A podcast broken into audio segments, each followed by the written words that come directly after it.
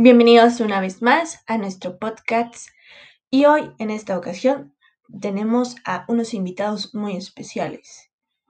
Con ustedes, la cooperativa 400 Voces.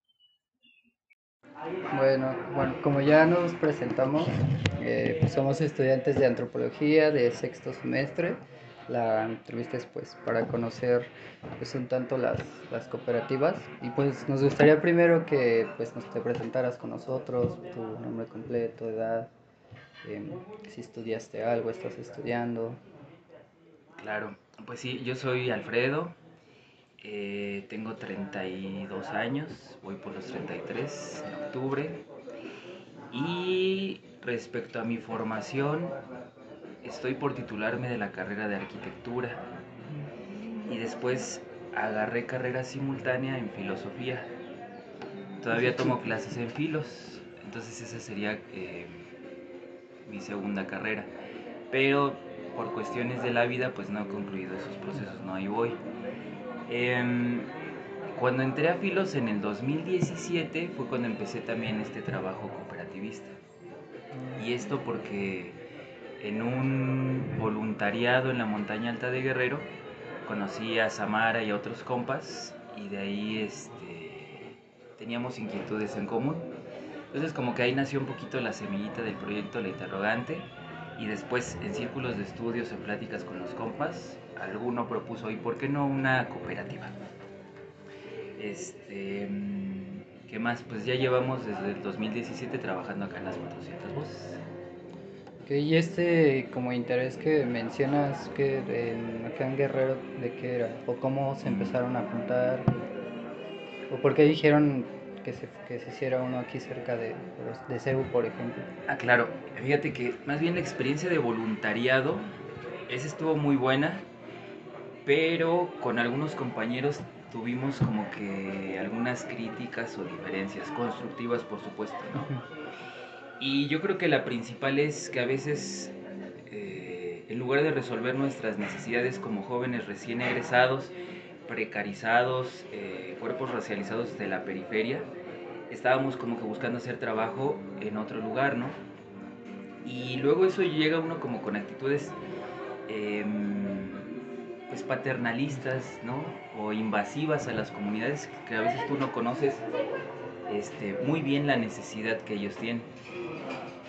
Entonces, de ese proceso de la experiencia ya como que vino una, entre nosotros una retroalimentación. Dijimos, ¿sí será ese el camino? O mejor volteamos a ver qué necesitamos nosotros y nos organizamos. Y justo era, pues más bien, ¿qué nos hace falta? Pues no tenemos trabajo digno, ¿no? Y pues no queremos ser una mercancía más que va saliendo así, en, ingresa al mercado laboral y pues te compran y tienes que trabajar y reproducir el capital, ser un consumidor. Toda esa lógica, pero justo cuando vas terminando la carrera están las contradicciones, las estás viviendo, ¿no? ¿Dónde hago la práctica profesional? Ya me meto a trabajar, primero me titulo. El, yo veía el horizonte de arquitectura muy desvirtuado porque todo está muy concentrado hacia generar capital y son pocas las alternativas de ecotecnias o de generar este, em, producción social del hábitat o procesos participativos en urbanismo y arquitectura. Que también por eso el cooperativismo a mí me pareció una buena base para en un futuro desarrollar algo desde ahí.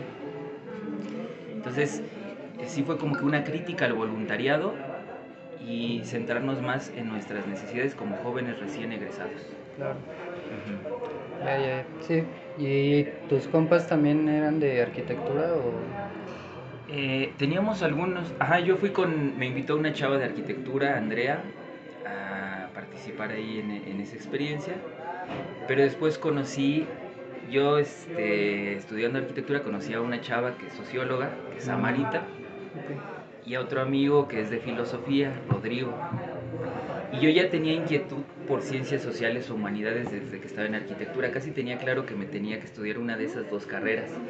Y yo ya los iba buscando, ¿no? Así como, a ver si hay un sociólogo o una socióloga, yo quiero platicar con ellos, a ver qué onda. Cuéntame qué haces. Sí, todo así como que era bien preguntón, porque había varios, ¿no? De socio, y yo los veía así como que ya muy, este, pues sí, con ese bagaje cultural y con le- cuando participaban en las asambleas, pues yo les veía así que estaban aventajados, ¿no? Temas de historia de México, este, filosóficos, más claridad política, Sí. organizativo. Incluso para mí, si- estando en Arqui, como que todo esto de, pues, ¿quién es la mesa, no? Y va a haber una relatoría y ya está la asamblea. Como que yo así me veía muy nuevo, ¿no? No, es, no era tanto de lo que yo viví como estudiante de arquitectura. Por mis sesgos, ¿no? O sea, sí hay organización en todas las facultades, pero yo apenas iba ahí como que fogueándome. Y los, bueno, mi amigo de Filos o Samarita de Socio ya se las sabían más cañón, eran más críticos. O sea, ellos te inspiraron a estudiar filos entonces. Ahí tomé la decisión, ahí, ajá, este, yo pensé que iba más por sociología, em, pero ya platicando con Rodrigo, como que el hecho de que el objeto de estudio fuera así amplio y tú lo pudieras elegir y determinar, eso me gustó más. Además, desde ahí, desde el inicio, lo que sí creo que tenía un poquito claro es que quería conocer esta parte de Occidente para terminar una maestría en latinoamericanos o hacer algo después en el contexto. Dije, primero conocer bien ahí el, el pensamiento moderno, así el, Sí, enemigo, y para después criticarlo con bases completo. Ajá. Ok, y desde el 2017, ¿no? Tenemos, tiene cinco años entonces la cooperativa Prox. Aproximadamente nos fuimos en- a finales del 2015 al voluntariado. Era además un momento un poquito...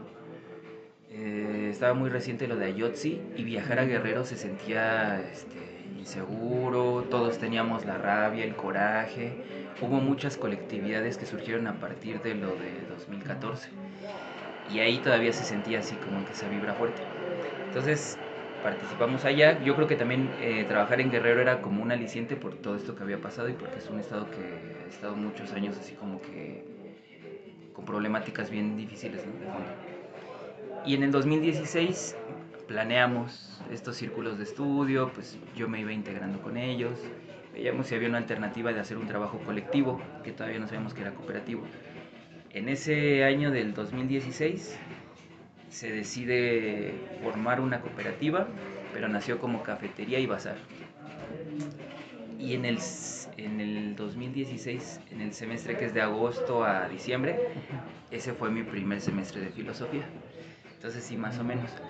Para el 2017, ya por ahí de marzo, ya habíamos gestionado el primer local acá arriba en Copilco el Alto y empezamos este, a funcionar como cafetería y bazar cooperativo. Era un espacio muy pequeñito de 3x3 y con las cosas que teníamos en nuestra casa, que eran las cafeteras básicas de una oficina, con dos cafeteras, un refri que un primo nos este, regaló y pues, lo que agarramos así de las cosas, servilletas, vasos, etcétera, así empezamos. Así fue como aventarnos sin siquiera saber así la magnitud del compromiso que implicaba conformar una cooperativa.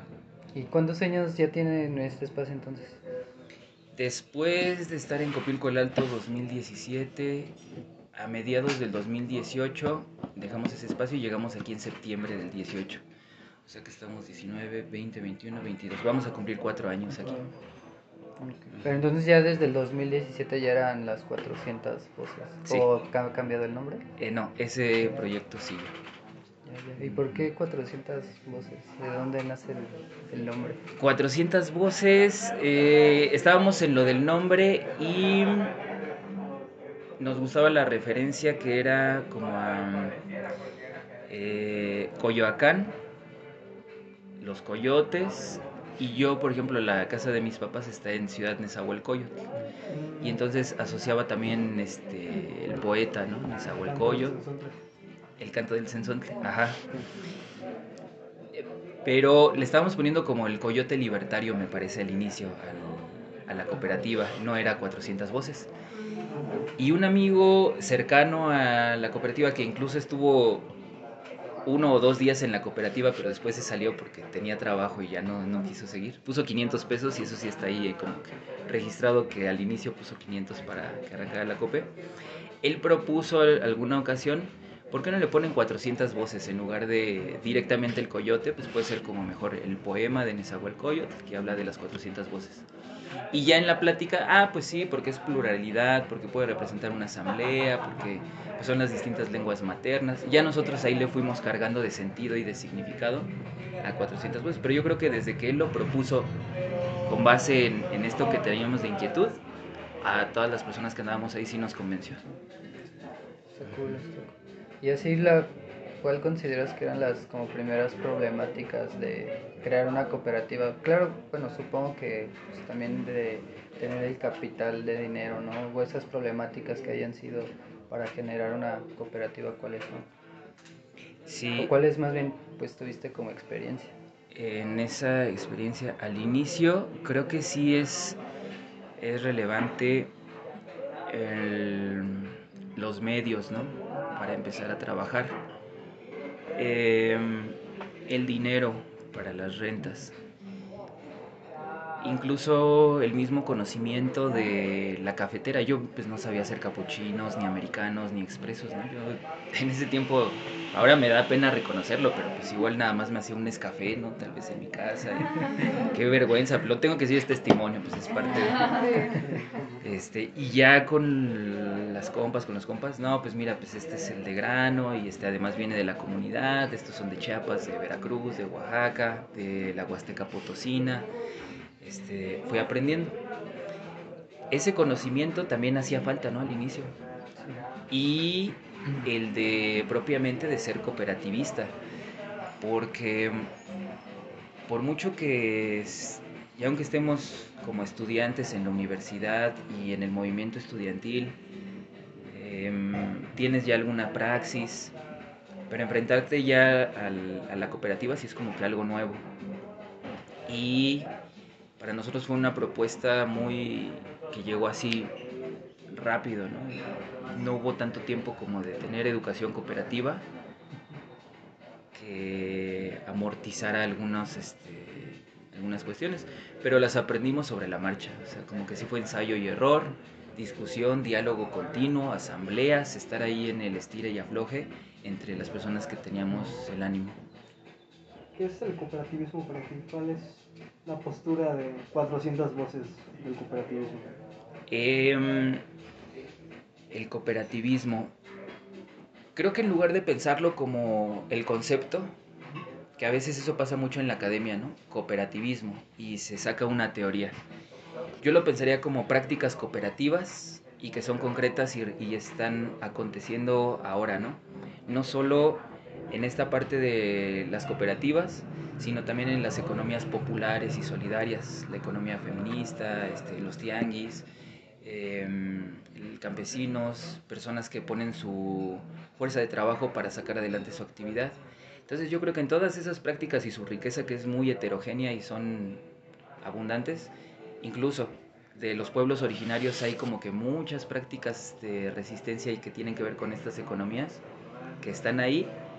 Eh, de todo eso se integra como esta parte de cooperativismo, ¿no? Tal vez. Pero en lugar de fijarme en el concepto, en abstracto, porque luego a veces uno se caes en, en más teoría y eso está bien si estás tal vez en la academia, pero acá necesitamos fijarnos más en la práctica. Creo que ahí como que sería una primera participación. Quiero regresar un poquito a lo que me preguntó el compañero. Recuérdame tu nombre. Iván, Iván. De las, contra- la- las grandes contradicciones de las cooperativas. ¿Pueden las cooperativas bajar recursos y programas sociales? Hay algunas cooperativas que dicen, no, no, no, nosotros nada de la administración. Otras cooperativas dicen, bueno, hago un análisis, la verdad es que no voy a poder conseguir en este momento un préstamo, no soy sujeto bancario, mi familia tampoco me puede soportar. Si puedo adquirir un programa para comprar una máquina cafetera, lo voy a gestionar. Entonces ahí creo que esas problemáticas hablando del dinero, de los recursos materiales como maquinaria, equipo y de la autogestión de nuestro conocimiento, también lo que nos hace falta.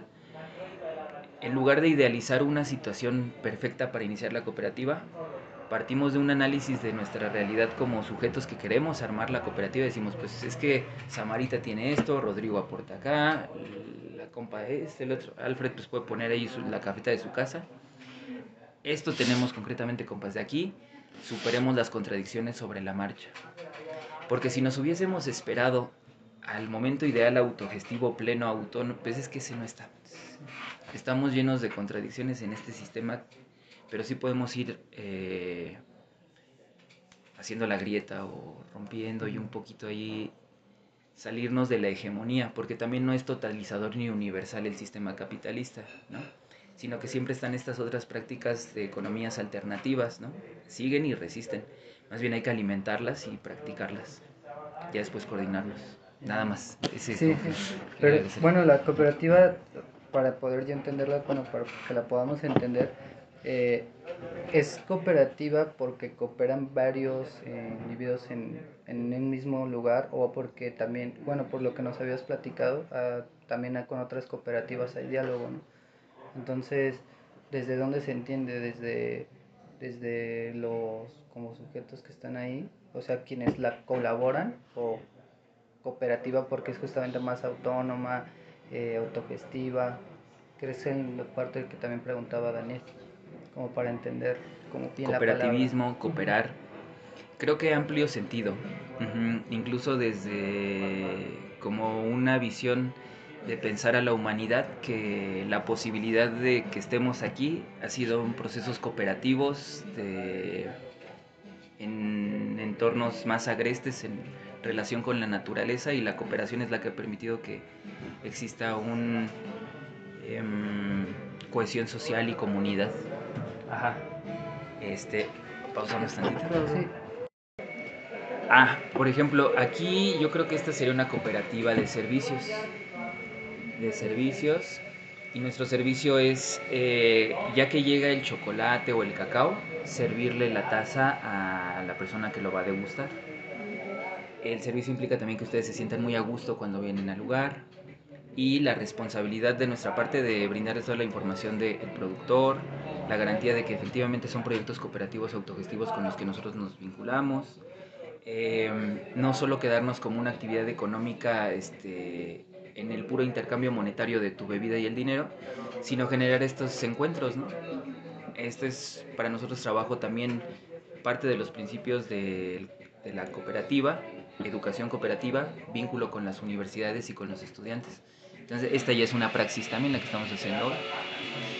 Eh, y esa de estar en las cooperativas de servicios como la nuestra, podría pasar a ser una de producción si tal vez empezáramos a obtener, que llegáramos a un acuerdo con una cooperativa que, tiene, que siembra cacao y viéramos que es una red de productores, ¿no? que también tienen trabajo organizativo y que se está pagando un precio justo.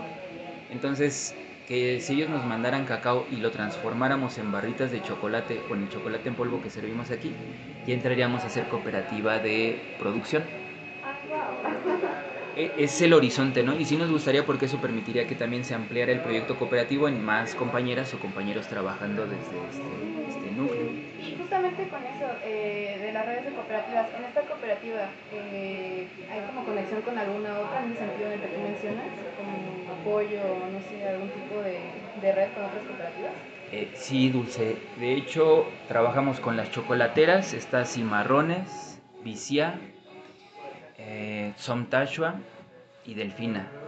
Somtashua no es, creo que no es como tal cooperativa constituida, pero tienen las prácticas, es economía solidaria, y Delfina igual. Ellos tienen, este, los integrantes ponen su fuerza de trabajo, pero Cimarrones y Vicia, ellos sí ya son cooperativa como nosotros. Eh, uno constituido legalmente, el otro no, pero eh, tiene todos los principios de un cooperativismo, los asume y los, los practica. Y lo que hacemos en conjunto es, por ejemplo, aquí se hizo una jornada cultural de economía solidaria, cultura del cacao en el marco de la economía solidaria. Invitamos a los compas de Cimarrones que hicieron una cartografía, un mapa sobre el cacao, a que presenten en esa jornada su cartografía. Entonces nos comparten conocimiento y a su vez difundimos el trabajo que ellos hacen para que otro público pueda adquirir sus mapas o directamente con ellos el chocolate. Vicia lo mismo, estamos en los mismos foros sobre el cacao y entonces decimos, no, pues Vicia es nuestro proveedor del tabasqueño, ese chocolate está riquísimo, pruébenlo. Pues ellos están trabajando aquí en el sur de la CDMX, ellos de raíz con sus abuelos hacían chocolate, entonces les llega culturalmente de un sentido así más, este, un vínculo ahí afectivo también con su familia. Y ellos han hablado con nosotros en las jornadas sobre las problemáticas del cacao, sobre todo en su cultivo y en su producción. Y en el cultivo remarcando esta parte de cómo se llevaron, se robaron la semilla, la sembraron en África y eso genera problemáticas en, en Ghana, Costa de Marfil, terribles de trabajo, este, explotación infantil, trata de, personas y muchas otras, también bajos precios, a costa de un, este, un norte global que es donde estaba el principal consumo, se lleva las ganancias. Y bueno, ahí ya creo que me estoy desviando. El punto es que ahí son colaboraciones con Cimarrones y Vicia. Y de otras cooperativas de servicios, por ejemplo, Fotosíntesis nos ha asesorado en temas fiscales. Eh, están las eh, cooperativas de cerveza artesanal que luego nos dan catas y entre ambos eh, organizamos eventos culturales como la salsa antirracista y ellos ponen la cerveza y nosotros el espacio y se hacen colaboraciones. Mm, ¿Qué otra cooperativa está?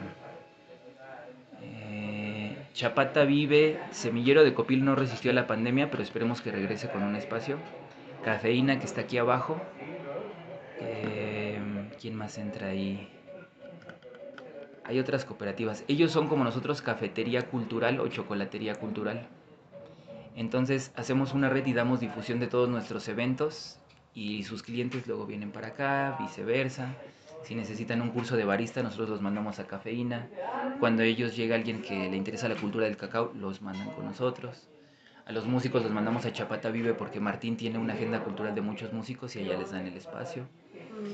Y ahí hacemos esas primeras redes entre cooperativas. Redes, bueno, o sea, porque nos habías platicado, me acuerdo como que ofrecían también, o sea, no solo como servicios, sino también actividades culturales, como esto de bordado, no sé, les comentabas. Y, o sea, entonces también estas como ah, actividades culturales también, entonces están como interactuando entre las diferentes cooperativas, ofrecen como en cada una algo diferente. Sí, es itinerante. La bordadera trabaja algunos los días este, sábados, está aquí en las 400 voces. El viernes en Despensa Solidaria. Y cada 15 días van a Rojo y Negro, que está acá en Santo Domingo, que también es una cooperativa. Pero, pero como que no excluye, pueden ser los, las dos. Hay Ah, tallercitos que van este, moviéndose. Melómanos por la salsa con Astrid, que es el de salsa antirracista este, anticolonial. Ya estuvo aquí en 400 voces, pero va a estar ahora en la cervecería Dango, en su fábrica, en su planta, van a hacer un bailón. Y también va a estar en Chapata Vive. E igual les invito porque Sí, nos mandan la. Ese está buenísimo. Ese está buenísimo. Ya desmenuzaremos este tema anticolonial, este, antirracista y por qué también cultura del cacao a nosotros le atraviesa bastante. Pero ahí es una actividad que va moviéndose. Y otras, por ejemplo, fuimos a marchar el primero de mayo del 2019 como sector cooperativista. Y pues nos pusimos de acuerdo para hacer nuestro contingente con igual otras personas trabajadoras. Y fuimos ahí como cooperativistas, este, los espacios, los que hacen chela, los que hacen pan, los que hacen chocolate. eh, todos juntos, ¿no? Como para también visibilizar nuestro trabajo. Oye, ¿y cómo lo hicieron para sobrevivir como a, a la etapa de pandemia? O sea, ¿cómo lograron como sopesar ese hecho de no poder vender? Sí, ese estuvo muy difícil. Creo que para nosotros fue llegar a un acuerdo con este, la casera, que es este familiar de otros compas cooperativistas. Entonces tuvimos esa facilidad por la red de acordar un precio mientras un precio pues, justo por las condiciones. Esa fue una. Número dos, empezamos a hacer gestión en Secretaría de Cultura de Coyoacán para hacer actividades en línea. Y entonces gestionamos un programa para hacer este taller que les digo de cultura del cacao en el marco de la economía solidaria. Fueron talleres en línea y ahí nos permitió como que trabajar, aunque estaba esto cerrado. Y luego venían los compas aquí a hacer este, algunos degustaciones o talleres. También se gestionó otro de cultura, pero ese fue de colectivos culturales comunitarios, no me acuerdo si 2021. Y ahí hicimos varios talleres. Esos fueron desde clases de piano, eh, bolsas de, de, trapillo, estuvieron unos de microdosis, eh, respiración para las secuelas del COVID. Mmm, ¿Qué más tuvimos? La presentación de la cartografía de cimarrones. Creo que ahí la estrategia concreta fue hacer gestión cultural con algunos programas y no morir de hambre y mantener el espacio. Porque si no hubiéramos hecho esa estrategia, tal vez era la plática obligada con la casera, discúlpame, pero no puedo pagar, tampoco me voy a endeudar y pues hasta aquí llega nuestro proceso.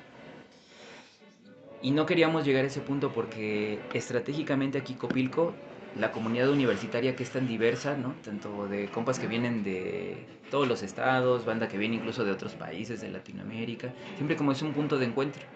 Y sabíamos que aquí como que se aprecia más el trabajo cooperativista y también da la pauta como para ser semillero de compartir la idea.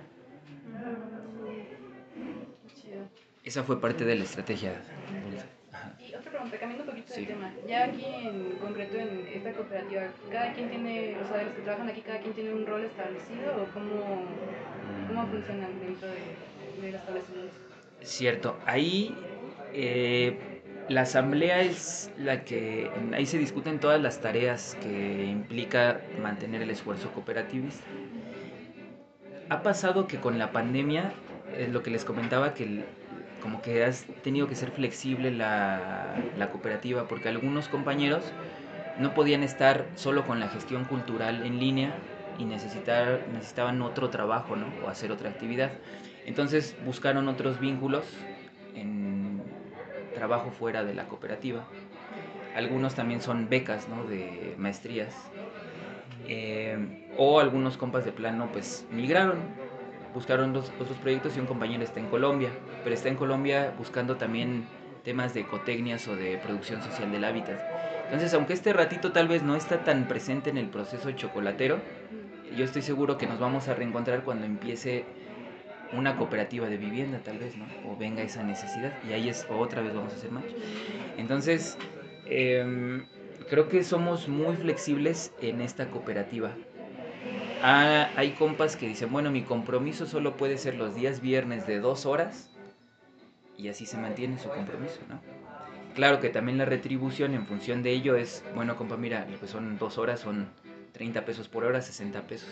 Ah, pues sí, está bien. Así es nuestro acuerdo. Otros compas que sí de plano están de lunes a domingo, pues entonces sí son 150 pesos diarios, ¿no? Por ejemplo. Y tienen más compromiso. Entonces también, al momento de participar en las asambleas, más que cerrarlo al voto, también se respeta el, el, trabajo y el esfuerzo que tienen los compañeros en función de lo que le brindan a la cooperativa en tiempo. Por ahí más o menos creo que va. Yo creo que ya podemos ir cerrando, no sé si quieras agregar algo más. Bueno, yo sí tengo una duda. Ah, bueno, aparte de eso, eh, la cooperativa recibe, pues ahora sí, financiamiento de otro lado, aparte de lo que se gestiona aquí, de las ventas y toda la producción. En este momento ya no. Al principio sí, eh, teníamos otros trabajos y tuvimos que inyectar dinerito porque a veces no se compra, completaba lo de la renta, ¿no? Me faltan 500 mil pesos, órale pues. Pero esa deuda, digamos, de las compañeras y compañeros que aportaron en su momento, está guardada. Y el plan de trabajo es que la cooperativa genere un fondo para pagar esa deuda, superar ese momento y ya entonces que estemos todos, digamos, como en equidistancia a lo que refiere a lo económico y la toma de decisión. Y, por ejemplo, no sé, ¿tienen como planes a futuro de financiar a otro tipo de pues así cooperativas que van iniciando, algunos proyectos, no sé, a largo plazo? Sí, eso es bien importante, porque justo lo que pensamos es que nosotros tuvimos que recurrir a los programas sociales para eh, gestionar alguna maquinaria o para sobrevivir en la pandemia con cultura. Pero no queremos que otros compañeros que van empezando pasen por lo mismo, ¿no? De esas burocracias y que es, difícil gestionarlo también en tanto estar soportando a la institución, ¿no? Es su trabajo porque en las leyes también está en el artículo 25 esta parte de que tiene un compromiso la administración con la distribución de la riqueza y menciona ahí a las cooperativas. De ahí vienen las leyes que impulsan y fomentan el cooperativismo. Pero bueno, no hay como tener más, ganar siempre en autonomía, ¿no? De este lado y tuvimos oportunidad de participar en una mesa de trabajo en el Foro Social Mundial apenas hace dos semanas. Creo que sí les comenté un poquito. Y ahí se juntaron distintas cooperativas. Casualmente eran de Coyacán, como que estaban aquí en esta zona, sur centro. Y el objeto de, de, la mesa de trabajo esa vez era este, la cooperativa de crédito y ahorro. Y parte de los objetivos, si quieren le pausamos tantito y ahorita. Ah, y entonces la mesa de trabajo fue cooperativas de crédito y ahorro. Y esa plática no es nueva porque todos hemos pensado, a ver, compas, es que no está bueno bajar recursos, ¿no? De, está bien, sí. tampoco está bueno las herencias porque hay compitas que, según muy autogestivos, etcétera, pero pues la mamá ahí le pone una feria o le dejó una casita en un lugar bien chido, pues cayó en blandito y y anda presumiendo de muy autogestivo que no bajó recursos, ¿no? En todos lados hay contradicciones. Pero ahora, ¿cómo superamos ese financiamiento para los que vienen? Pues organizándonos entre muchas cooperativas, ahorrando, haciendo un ahorro por cooperativa que genere un fondo. Y ese fondo, conforme vaya creciendo, puede ser crédito para las nuevas cooperativas con un interés solidario que sea muchísimo menor que el que dan los bancos, ¿no? Que eso están locos cobran 100, 200% de crédito, ¿no? de lo más lucrativo. Y además entra en el sistema financiero que refuerza esta economía con el dólar. Y bueno, ahí los compas economistas nos explicaron. No me voy a meter en eso porque igual no es mi tema y estaría mejor ahí luego abordar por qué es tan importante el crédito y ahorro. Entonces, creo que esa sería la alternativa. No solo una cooperativa, sino redes de cooperativas nivel CDMX o hasta nacional que generemos ese sistema de confianza en donde esté nuestro, nuestro dinero algunos ahorros y de esos ahorros financiar nuevos proyectos. Y ya que no sean herencias ni sean este recursos de gobierno. ya que, que pase todo este proceso de una manera pues más fácil, ¿no? Para los que quieren hacer estas nuevas cooperativas o proyectos y todo esto, ¿no? También, también conviene. Y, y como dices, sí, facilitar un poquito el camino y que no, también no solo es la parte yo creo que del, ah, porque se menciona ahí, una cosa es este, el, dinero en efectivo, ¿no? Pero también podemos hacer un banco, un inventario, ¿cómo le llaman? Inventario social. Entonces, maquinaria que no ocupamos todo el tiempo puede estar en ese inventario social. Y tal vez aquí tenemos este, la embotelladora, ¿no? Que ni se ha usado. Pues hay otros compas que sí la necesitan ahora, pues denle, ¿no? Y ahí está, ese se puede ocupar. O tenemos este, un molino que no se utiliza, un taladro, la herramienta que sea esas herramientas también ponerlas en un banco para que se socialicen esos medios. Y el tiempo y los saberes, que también si alguien este, hacen investigación en antropología, ¿no? Y esto puede servir para identificar, no sé, que las prácticas de siembra del cacao en tierra caliente de Michoacán y Guerrero, ¿no? resulta que no lo sabemos, pero siguen sembrando ahí este cacao, ¿no? Y tal vez alguna cultura en particular conserva un sistema agroforestal milpa con algunas variedades que solo son de ese lugar. Y eso serviría para que se detone también un proceso de nuevamente sembrar el, cacao. Y eso se podría truequear tal vez con chocolate o con, con cacao, o con servicios de, comida, no sé. Un, un, evento tal vez aquí. Buscar esa, esas formas también para que sea como el financiamiento los medios eh, de producción en tanto maquinaria y equipo, pero también los saberes y nuestros tiempos. Un tequio, tal vez no es algo especializado, pero yo sí tengo tiempo el domingo y les puedo ir a apoyar, compas, ¿no? ¿Qué hay que hacer? Pues vamos a cocinar cerveza artesanal. Órale, pues les ayudas ahí con la olla y la cebada, etc. Y ya en un fiestón de menos los de la salsa, pues resulta, mi entrada era 50. No, pues tú ya nos ayudaste en este tequio, pues ya pasas, ¿no? Ya intercambiamos. Y ese es bien importante, compañera. Ese es bien, bien importante. Ajá. Lo siento.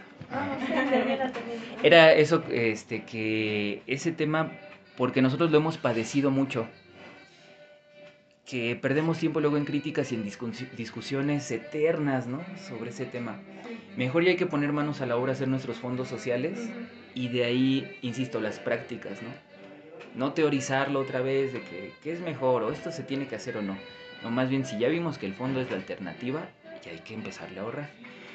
Y nosotros estamos entrando a un primer ejercicio de ahorro. Para esto ya hay muchos también, ¿no? Luego no, uno no descubre el hilo negro porque sí, ya hay mucha banda organizada, más bien hay que conocerla y a veces sumar este, a los esfuerzos que ya están. O sea, ya empezaron el proyecto, o sea, ya está, ahora sí en pie. Sí, eh, Red Raíces ya tenía una caja de ahorro y ellos creo que de 10 años ya es su caja de ahorro y de crédito, pero ha ido creciendo poco a poco. Y, y para nosotros va a ser el primer ejercicio de ahorro como cooperativa y como individualidades con ellos. Ahí es donde nosotros, por ejemplo, también no ser tan... No, pues queremos nuestra propia caja de ahorro, ¿no? De ceros. Para que si la banda ya tiene la experiencia, mejor sumemos los esfuerzos ahí donde está la confianza. Claro. Y ya, discúlpame compañero, pero ahí quería como Sí. solo agregar eso. Y, Sí. y Ya, ya contestaste mi pregunta. Ah, Pero mira. justo- Pero justo te iba a decir que cuál es la dinámica que ustedes tienen como cooperativa justo para resolver eh, cuando existe un conflicto, ¿no? O sea, cómo Mm. ustedes dialogan para poder, ya sea que internamente o, o con otras cooperativas, ¿no? Pero creo que ya lo mencionaste muy bien. Ah, pero el conflicto ese es otro tema bien fuerte, bien difícil porque tira los proyectos. Es que hemos de señalar contradicciones tanto en cooperativismo en estas cuestiones, pero también personales, ¿no? Y en un sistema patriarcal, capitalista, este, que está destruyendo la naturaleza, ¿no? Racista, se dan esos conflictos, ¿no? Vamos a señalar sobre todo este de las violencias patriarcales y tenemos que hacernos cargo como compas de todo eso. Y ahí, híjole, yo creo que apenas se está construyendo también esta forma de afrontar los conflictos, ¿no?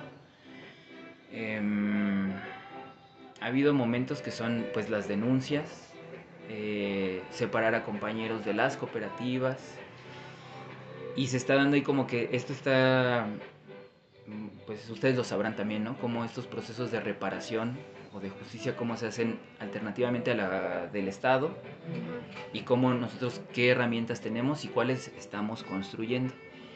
Ahí creo que se está construyendo y todavía no hay mucho claro, pero sí al menos la disposición de dialogar y de empezar a buscar alternativas.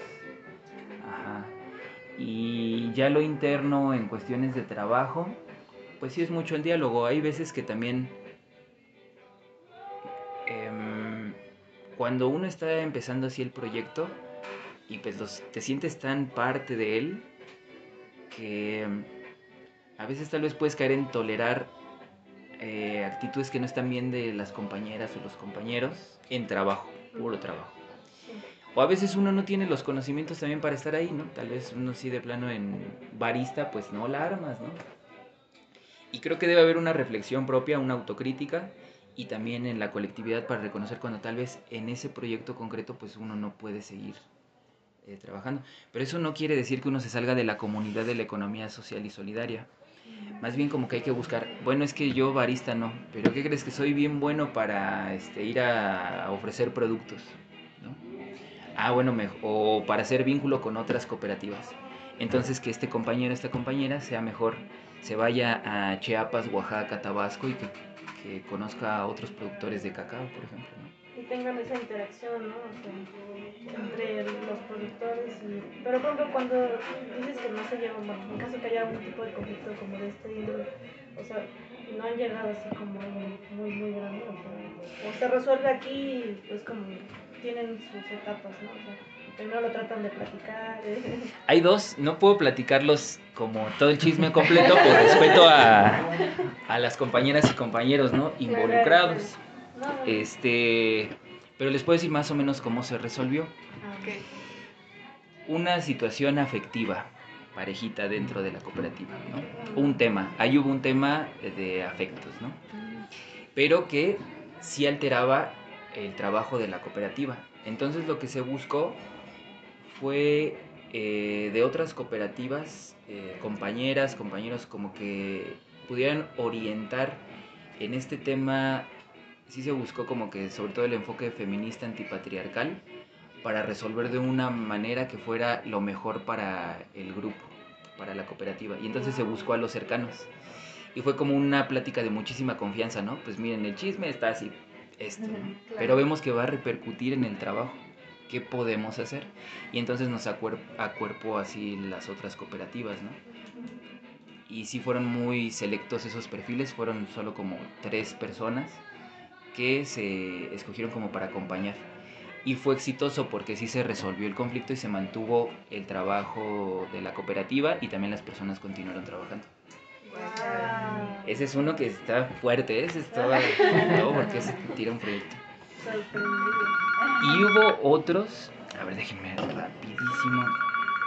Eh, y hay otro, los otros se resolvieron sí más bien eh, compañeras y compañeros que dijeron, ¿sabes qué? En esta decisión concreta de bajar un recurso del Estado, yo no estoy de acuerdo, mi práctica de la autonomía, de la economía solidaria va en otro sentido, pero respeto que ustedes sigan el trabajo y yo mejor me separo y los dejo a ustedes trabajar. Y ahí fue por decisión propia que hubo compas que sí prefirieron ya hacer otra cosa. En ese momento cuando dividimos, es normal, hay tensión, porque pues somos sentimiento también, ¿no? Y hay este, energía. También para estar en esos proyectos se requiere como que a veces esa intensidad, ¿no? Para mantenerlo. Pero nunca se cerró la puerta al diálogo y a seguir construyendo después desde otros frentes de lucha. Y nos hemos reencontrado a esos compañeros, esas compañeras, y pues ahora nos frecuentamos y estamos pensando en construir desde otros lugares. Ya no estamos propiamente en la chocolatería, pero nos seguimos viendo. Y es que inevitablemente uno también no es que haya muchos espacios. Nos encontramos tal vez aquí en Rectoría con la caravana del agua, ¿no? O vamos a un evento y ahí coincidimos. Pues son compas también que luchan y que están buscando generar otras alternativas y hacer este pues poner su granito de arena para que esto no esté tan tan mal. Entonces, ahí también creo que ha salido bien. En su momento dividimos y fue lo mejor. Y a 3, 4 años nos hemos reencontrado en otras actividades. Y ahí andamos. Qué bueno. Pues está, está muy chido. Oye, ¿y no han tenido así, pues, como este conflicto, así, pues, del Estado? No sé, que venga, ahora sí que el arrendador de impuestos y que el SAT esté buscando cosas así. O, o lo cooperativo sí tiene esta legalidad de institucionalidad.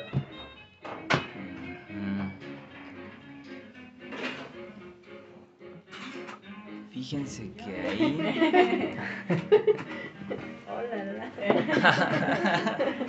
Vale la pena Em, nosotros nos constituimos en un programa en el 2017 y no habíamos hecho nuestras declaraciones hasta tres años después.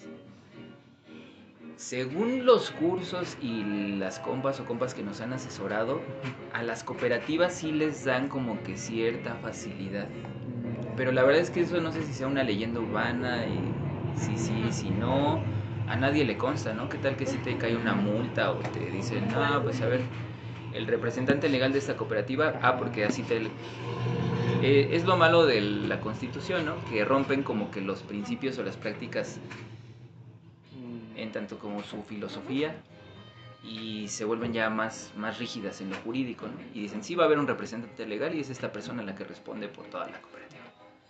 Él podría llevarse tal vez ese problema si hubiera algo, un reclamo fiscal. Afortunadamente en esos tres años no tuvimos problema y contactamos con una cooperativa que puso en orden todos nuestros papeles. Ya, ya, Ah, entonces fue apoyo mutuo, ¿no? Entre cooperativas para pasar ese nivel Y sí, y sí, bien, muchísimo apoyo porque nosotros cotizamos ponernos en regla de esos tres años y eran como 50 mil pesos. Sí, es súper carísimo. Estaba bien caro. Ah, por ser persona moral. Y la cooperativa nos cobró por todo 6.500 pesos, me parece.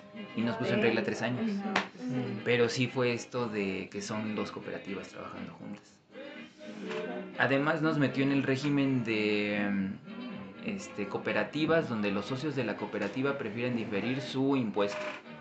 Y eso lo que hace es que hace el, digamos que el total del monto de que se paga de ganancias de la cooperativa en ISR, lo divide entre 5 y después entre meses para los socios.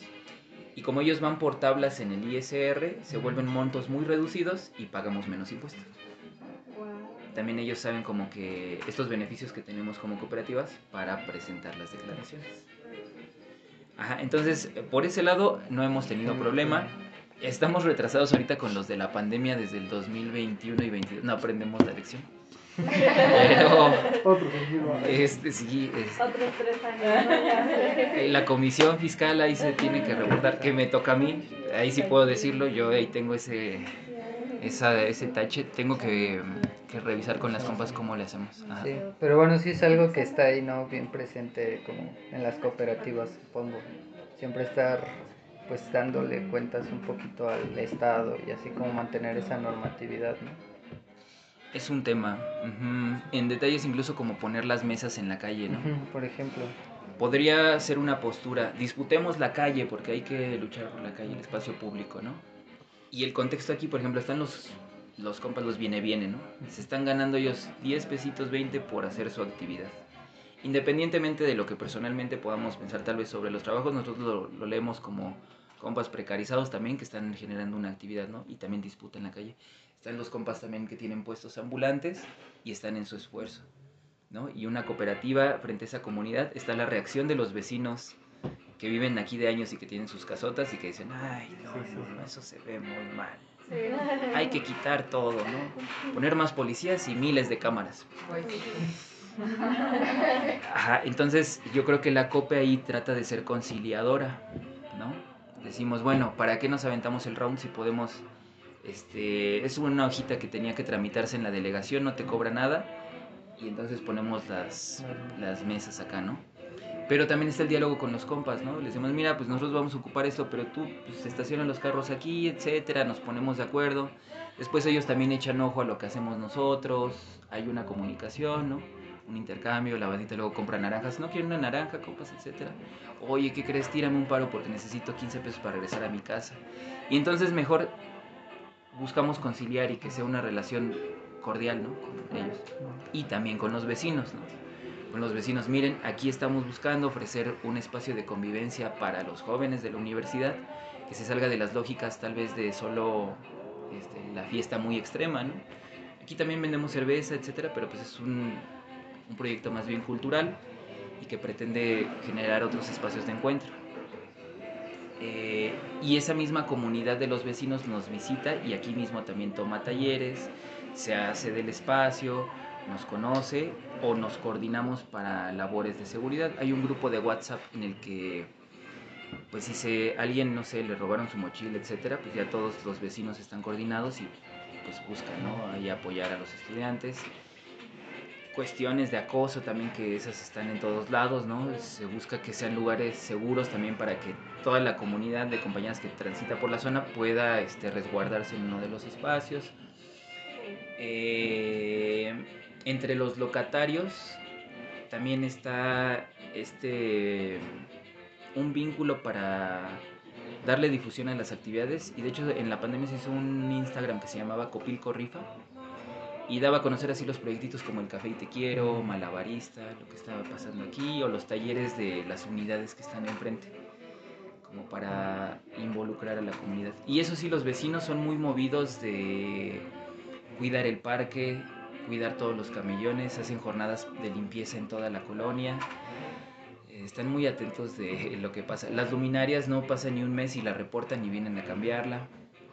Entonces también con ellos buscamos ser cordiales, pero igual con la otra banda.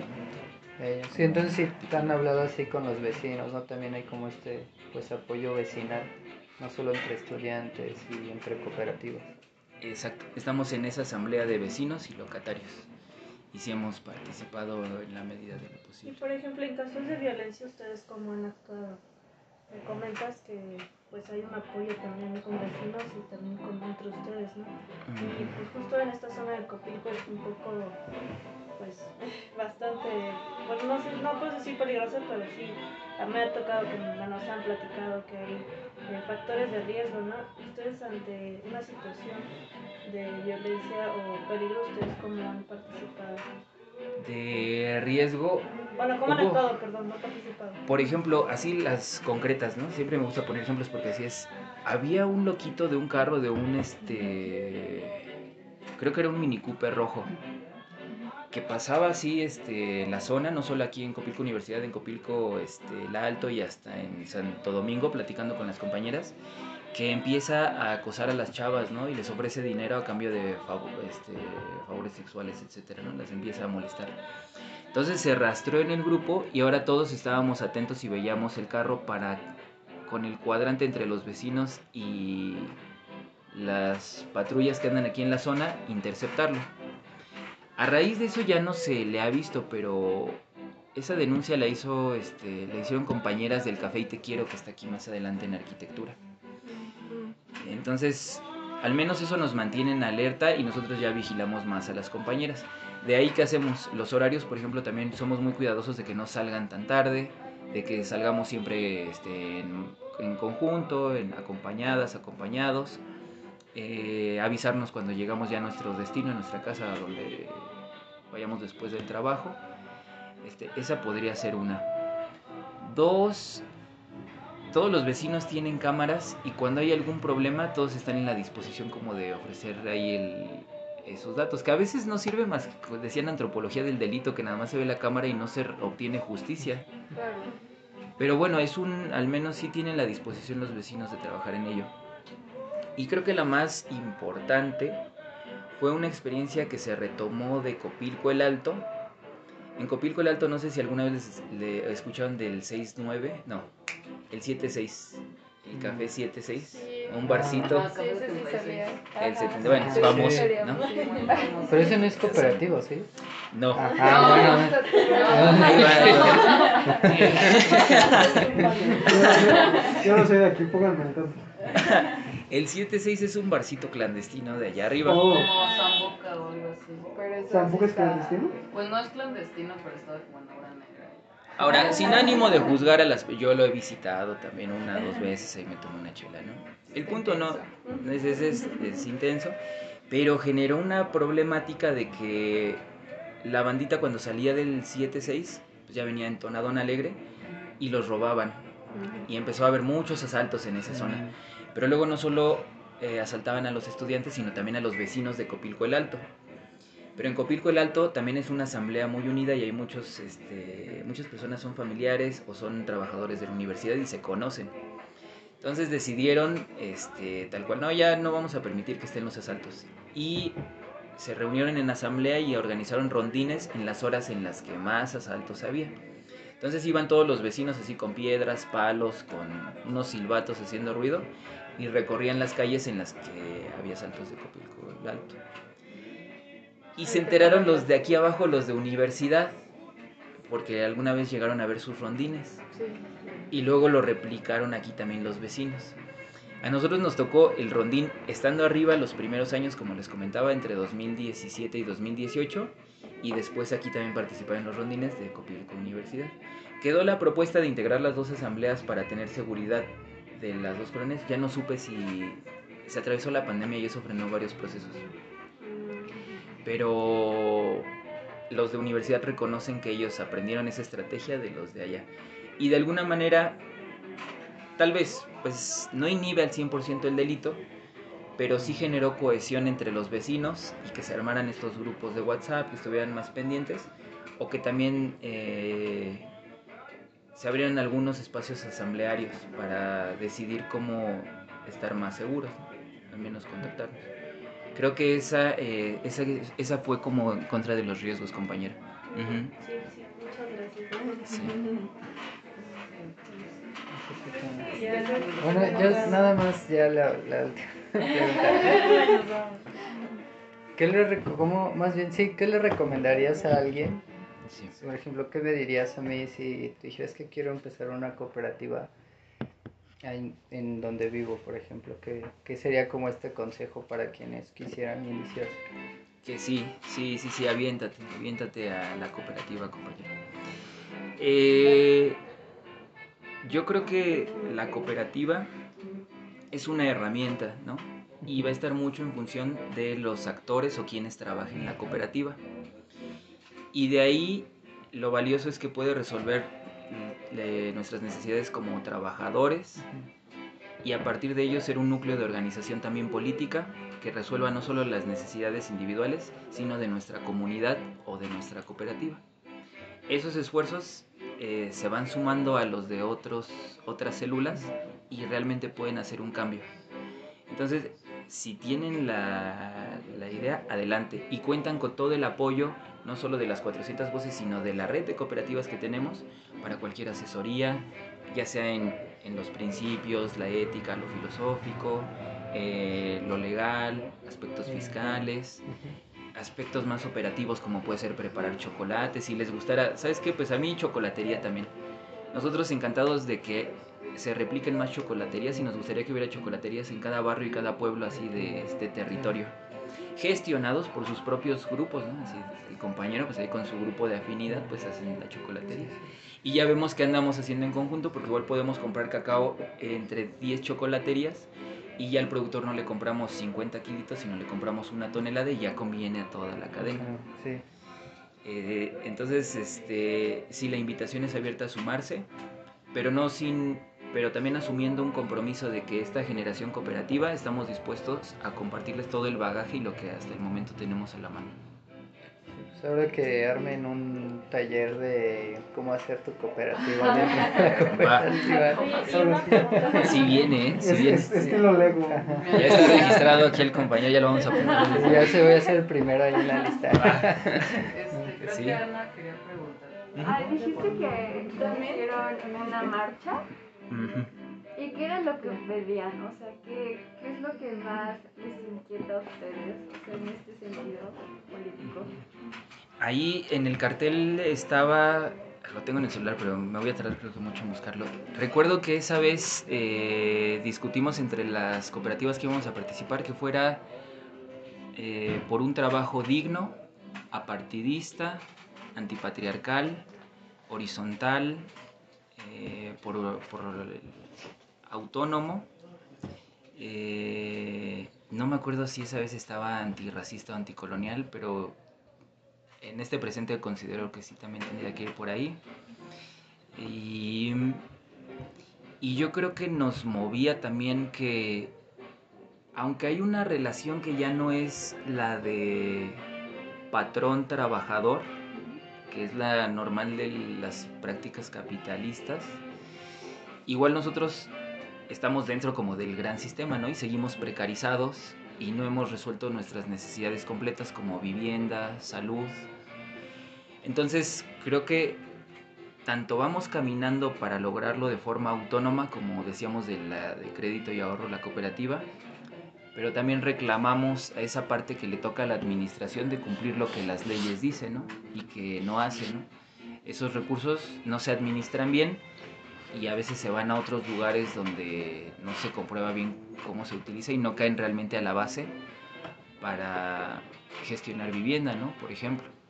Eh, no hay tal vez como que una posibilidad para el cooperativista de adquirir su vivienda. Bueno, ya luego ni para los trabajadores, ¿no? O un seguro médico. sí. tampoco está la figura para el cooperativista y se reclama desde acá que no hay como que una figura del cooperativista porque según yo paga hay tres pagos es tripartita el seguro que es una parte del estado una el patrón y una el trabajador pero el cooperativista viene a ser socio y trabajador entonces el cooperativista paga dos terceras partes de ese sueldo y se pelea con la administración bueno de ese de ese seguro que se haga una categoría especial del cooperativista para que no pague dos terceras partes, sino que pague pues al- tal vez la mitad de la administración y la mitad del trabajador o, o otro acuerdo distinto. Eh, y en vivienda que eh, tal vez tuviéramos un programa también para tener vivienda digna. Sí. Ajá. De hecho, antes sí existía la figura de cooperativa de vivienda, pero se perdió porque entraron más las asociaciones civiles. A ese, déjenme investigar bien cómo está ese chisme completo y luego la próxima vez que nos vamos les platico.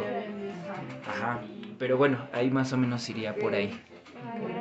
Oye, ¿y hay cooperativas como de la, como de la salud? Eh, Panamédica lo he intentado, no es cooperativa, es mutual. Y en este momento no recuerdo así como que decirles bien la di- diferencia entre mutual y cooperativa, ¿no? Sé que son esquemas también solidarios, pero ahorita no, no me acuerdo así bien. Y también está la cooperativa Bambú. Ellos son este, salud, eh, quiroprácticos y para atender lesiones este, musculares, etc. Al menos si no está el, eh, la salud integral, ya esas necesidades se pueden resolver con los compas. Y Bambú a los cooperativistas les hace descuento o les hace trueques por sus servicios. Ah, Y si ha caído la bandita luego así bien destruida, bien rota, y ellos los arreglan. Ajá. En Bambú, igual ahí también los pueden seguir para visitarlos. Ellos están por el metro Lázaro Cárdenas. Bambú.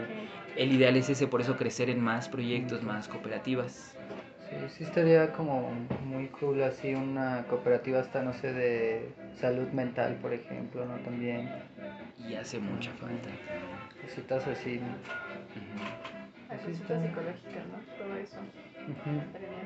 Creo que Panamédica tenía también psicólogos, ¿eh? Ajá, Jera de Panamédica es psicólogo. Pero ese compañero, bueno, ya, ya no está en Panamédica. Ajá. Sí, sí pueden buscarlos. Ahí igual y les, les orientan más. O si yo sí tengo el contacto, ya se los voy rolando. Ah, ok, sí.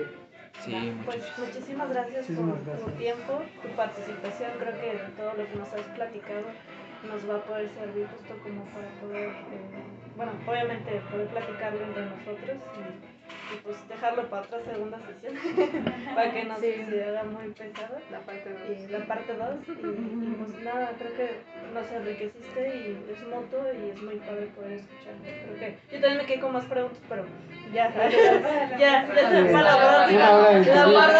una hora de entrevista va a estar muy difícil de transcribir. No se preocupen, compas. Muchísimas gracias, creo que es muy enriquecedor. gracias, gracias. Gracias también a ustedes, eh, vos- así como esta vez me toca ser vocero de la cooperativa, por interesarse en estos temas y en la chocolatería. Entonces sí, como bien lo dice la compañera, es mutuo. También a nosotros nos gusta que estén estos espacios, estos eh, el interés simplemente, ¿no? Eh, no solo como verlo como una tarea, sino que veo su interés genuino también en conocer estas otras formas de trabajar y ojalá sirva también como para que tanto ustedes o otras personas que puedan este, acceder a este material, pues le entren ¿no? y sigamos ahí tejiendo red.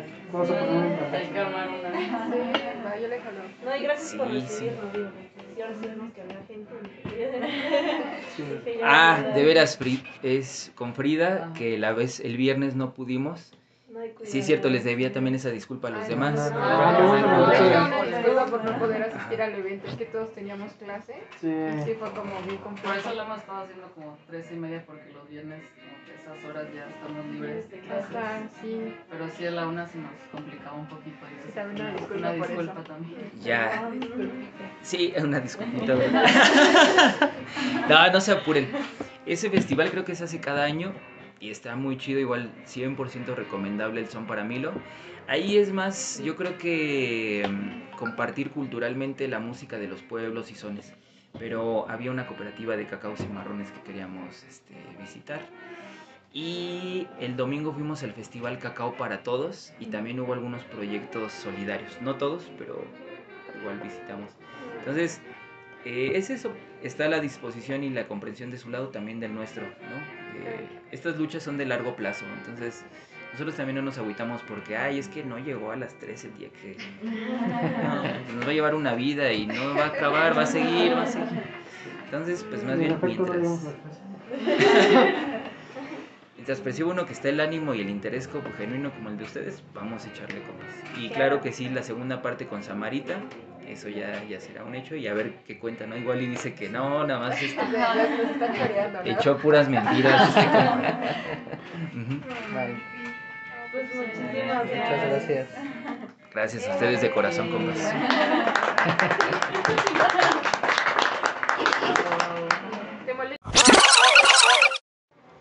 Este, bueno, en primer lugar, si puedes presentarte, cómo te llamas, cuál es tu edad, si has estudiado algo, si estás estudiando algo. Este, sí, mi nombre es Samara. Este, pues yo me dedico aquí a la chocolatería solidaria Las 400 Voces. Pues así que a preparar alimentos, preparar bebidas, este, mm, contactar proveedores, este, a meserear y todo. Este, y también gestión cultural. Este, pues sí, sí, sí estudié una carrera, eh, fue sociología en la UAM Xochimilco. Mm, así lo terminó toda, ¿no? Nada más me faltó el tram, los trámites y así. Gracias. Sí, y desde 2017, 2018 ya, ya no he ido a, a retomar ese, ese papeleo. Digamos que es como trunca, carrera trunca. Pero pues llegaste al final. Es, es lo Sí, que cuenta. Ay, que sí, cuenta, llegué al final de la carrera. A ver cómo nos vamos. Bueno. Pues sí. Este, cuéntanos, ¿cómo se creó la cooperativa Las 400 Voces? Pues sí, fue de que, este, la verdad es que hay carreras que tienen más campo laboral que otras. ¿no? Las ciencias sociales, pues sí tienen un poco menos que las otras, aunque creo que es generalizado esta falta de empleo. Pero pues no podemos comparar arquitectura con sociología, porque arquitectura tiene mucho más trabajo, ¿no? Pero bueno, eh, frente a ese, ese, ese contexto, pues sí, ¿no? De que no hay trabajo ni así, eh, pues sí decidimos como que echar a a andar algo. Porque igual si encuentras trabajo, pero pues sí están mal pagados, este, mm, tienes que estar como soportando a alguien, ¿no? A un, a un, este, a un superior a ti, ¿no?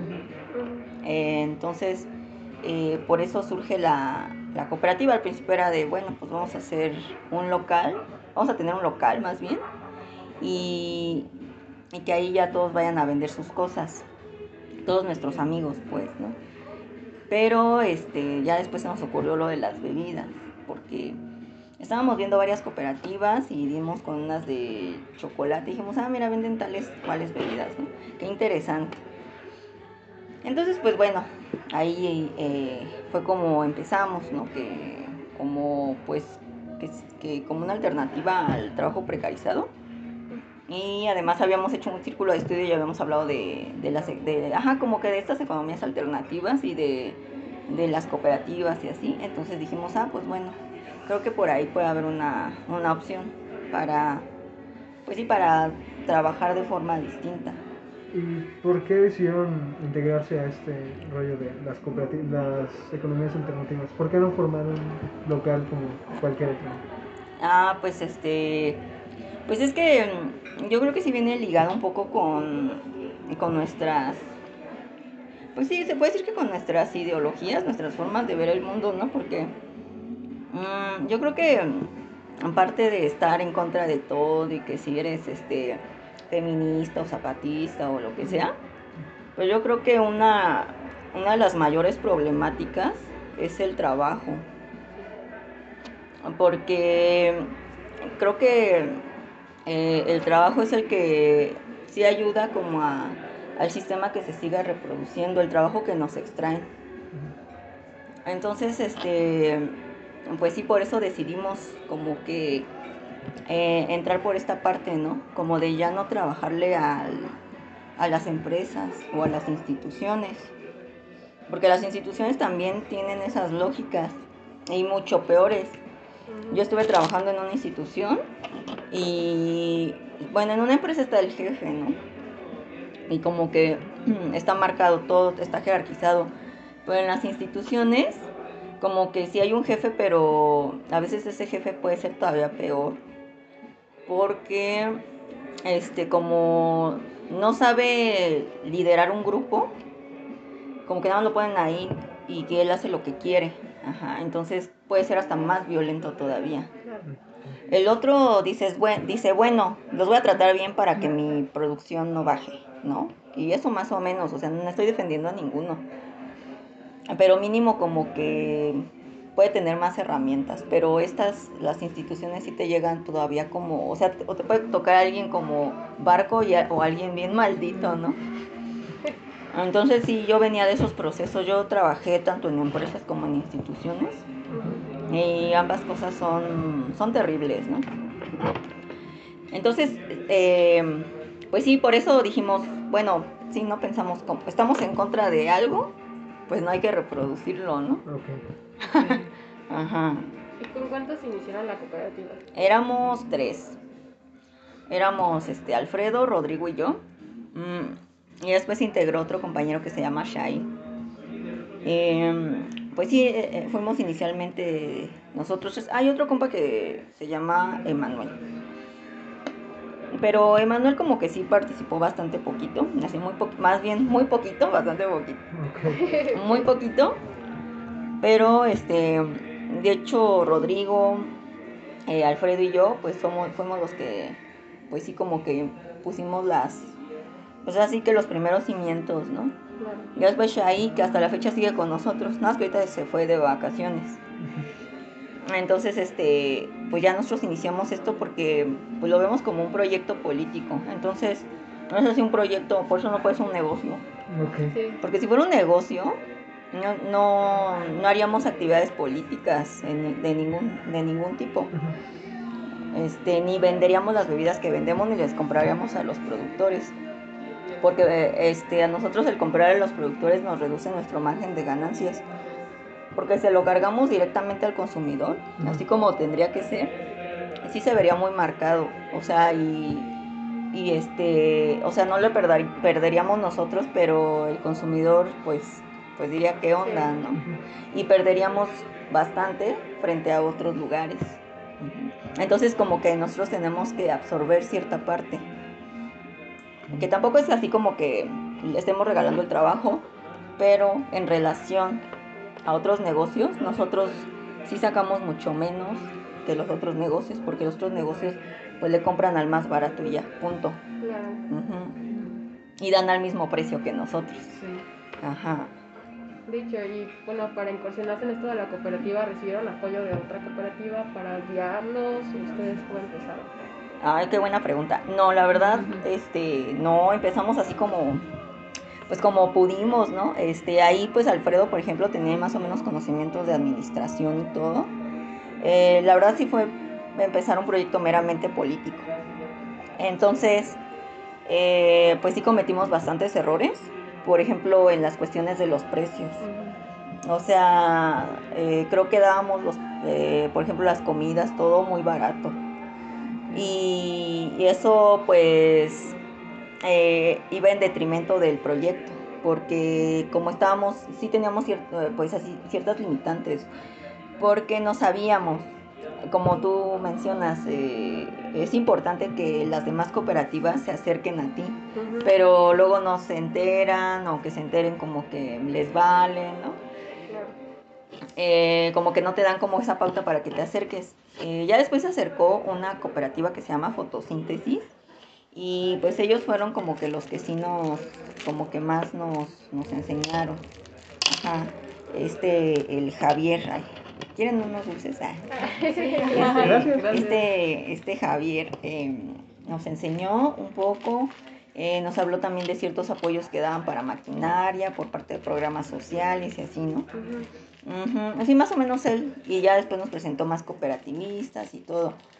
Mm, pero pues creo que fue de los pocos que, que sí tuvieron ese acercamiento, porque pues hasta la fecha como que hay cooperativas que sí ya llevan como del mismo giro este de servicio a cliente y todo y cafetería, que pues pues este pues supuestamente son como referentes, bueno sí son como referentes, pero pues no, como que no, no hay como acercamiento, ¿no? Ellos ahí están en su rollo y así, como que, como que, no sé, o sea, o sea, como que escuchan entrevistas y dicen que, que sí como que mm, apoyan otros proyectos a salir adelante, pero creo que no. No, de Ok. Sí, actualmente se sigue como manteniendo esa relación un poco distante con otras cooperativas o si se apoyan como al 100 equitativamente. No, pues ahorita ya cambió porque ahorita eh, ya tenemos más relación con otras cafeterías.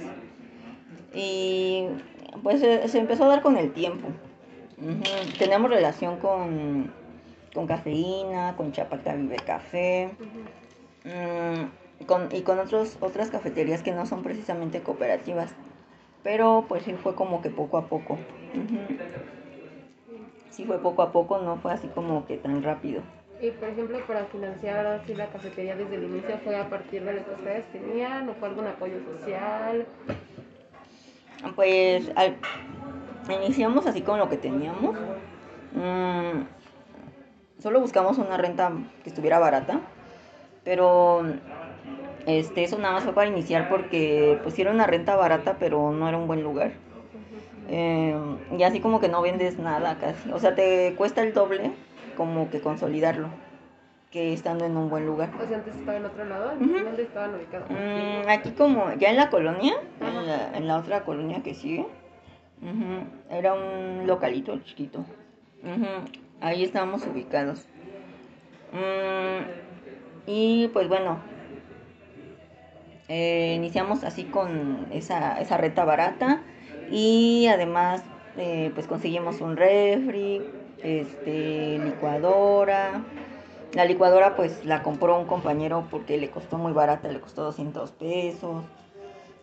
este, mm, ¿qué otra cosa? Teníamos cafeteras así caseras y todo.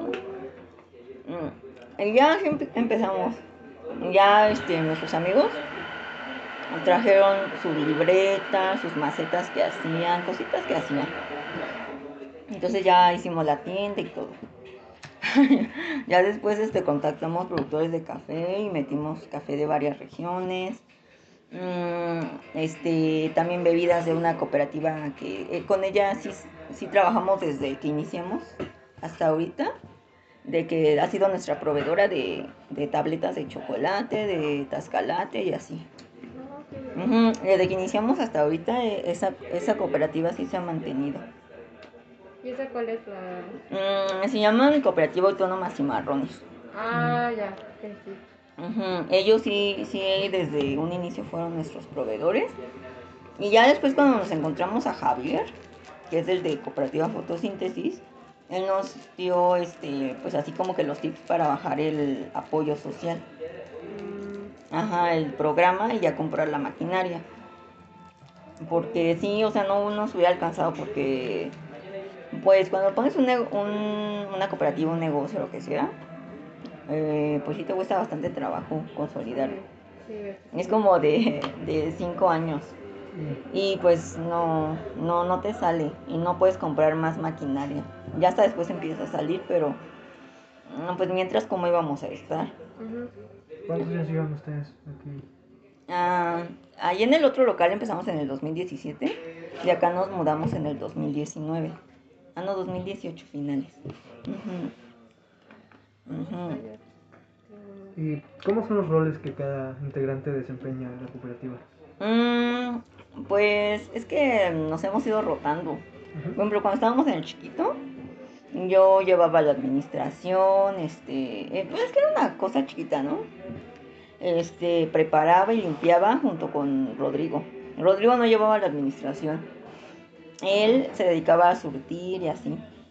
Y Alfredo, este, tenía otro trabajo y ya él como que iba poniendo para la renta. Para que, o sea, porque luego no la juntábamos. O sea, y tenía él que, teníamos que tener otra entrada aparte para poder pagar la renta. O sea, era así como algo bien pesado. O sea, no salía de ahí. Pero pues en realidad ya ahora como que con más experiencia, pues sí tenemos varias comisiones. Está la comisión de la gestión, la comisión de operativo, la comisión de administración, este, Ay, ahorita no me acuerdo qué más. Ah, co- la, la Comisión de Relaciones Políticas. Eh, la Comisión de Relaciones Políticas es como la más, este... Bueno, no relaciones políticas, sino relaciones con otras cooperativas, redes, ¿no? Esa siento que es la más complicada de llevar. Ok. Mm, Porque esa requiere de un conocimiento del proyecto desde el inicio. Y, por ejemplo, cuando nos invitan a, a encuentros o así, los únicos que podemos ir es Alfredo, Shai y yo. Nadie más puede ir. Porque al entender el proyecto desde el inicio, podemos, este, ahora sí que, eh, digamos que poder hacer redes con ciertos proyectos afines. porque también no se trata de nada más hacer este, redes con, con cualquiera. O sea, y no por cual- cualquiera así de- decir que desdeñar su trabajo, sino que luego no haya afinidad y pueden resultar las cosas mal. Ajá. Y pues bueno, la Comisión de Gestión Cultural, pues eh, esa también es de las que no, no, o sea, no cualquiera puede tampoco llegar y ya luego, luego, ¿no? Porque, bueno, hay eventos que no hacemos nosotros, que es cuando piden el espacio, que taller de bordado y cosas así. Pero hay unos que sí los llevamos nosotros.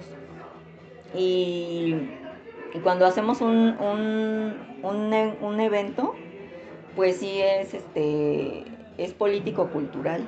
Entonces también tiene que, tiene sus tiene su complejidad porque eh, nos ha pasado varias cosas, ¿no? Por, por hacer esos eventos, como de que no, por- o sea, cuestiones de seguridad, tenemos que, sobre todo esa parte.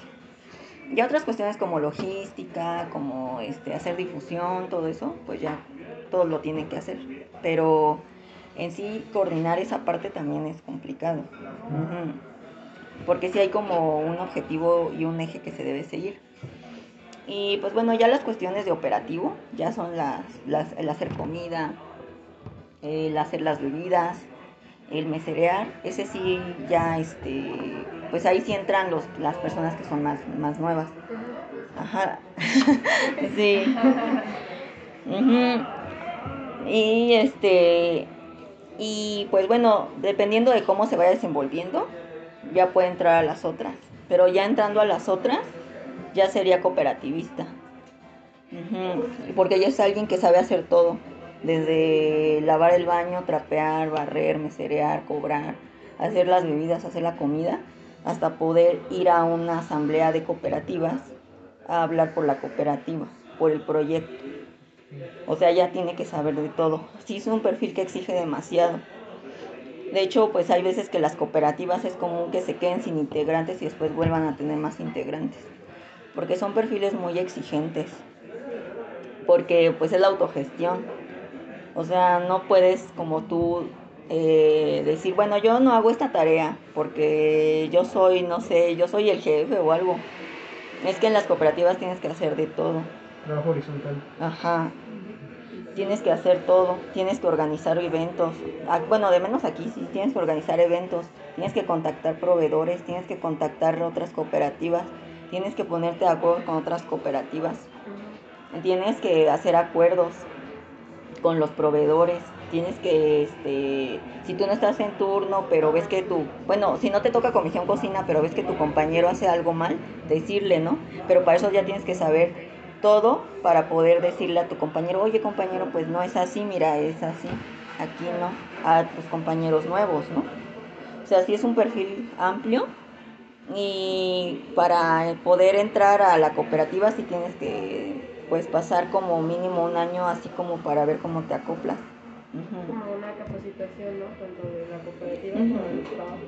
Sí, sí, tiene que ser de tanto de Ajá, y también este ya con el tiempo las personas que se van integrando ya también van aportando. Y Por primero. Este, este, por lo que entendí, entonces estás como encargada de las actividades culturales de aquí, esta cooperativa. Eh, más o menos cómo ha sido tu experiencia, no sé más o menos qué talleres este, ofrecen, vi el cartelito de talleres de bordado y así, Ah. pero no sé más o menos qué otras, si hay otros tipos de talleres o qué ofrecen. Bueno, es que ese de bordado pues es hecho por, por una compañera que estudió historia del arte y, y, pues ella hace sus creaciones y como que tiene todo para enseñar. Pero pues nosotros no somos como ni artesanos ni nada de eso. No, no, no tenemos es- esos dones.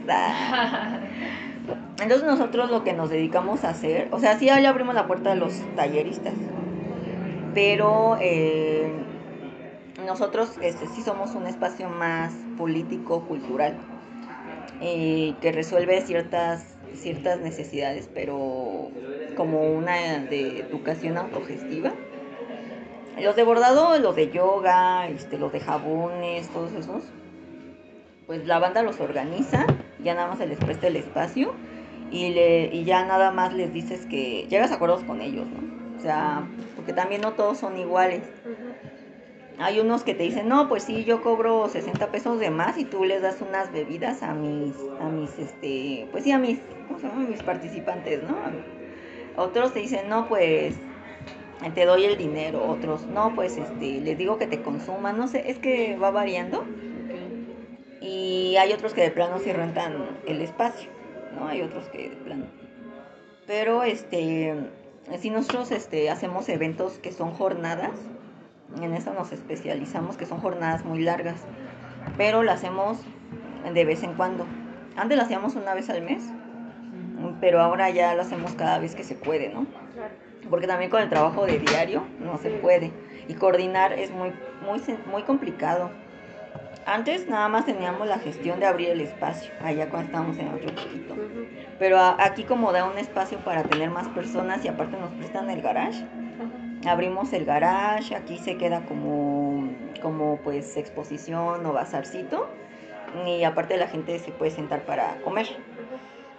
Entonces ya no se nos permitió hacer jornadas más largas, pero sí nosotros estamos, este, sí tenemos ejes de, de gestión cultural, que le llamamos gestión cultural, ¿no? Porque no, no conocemos otro nombre Así tenemos varios ejes. No, no nos salimos mucho de las líneas que tenemos. Sí tenemos unas, unos ejes muy, muy definidos.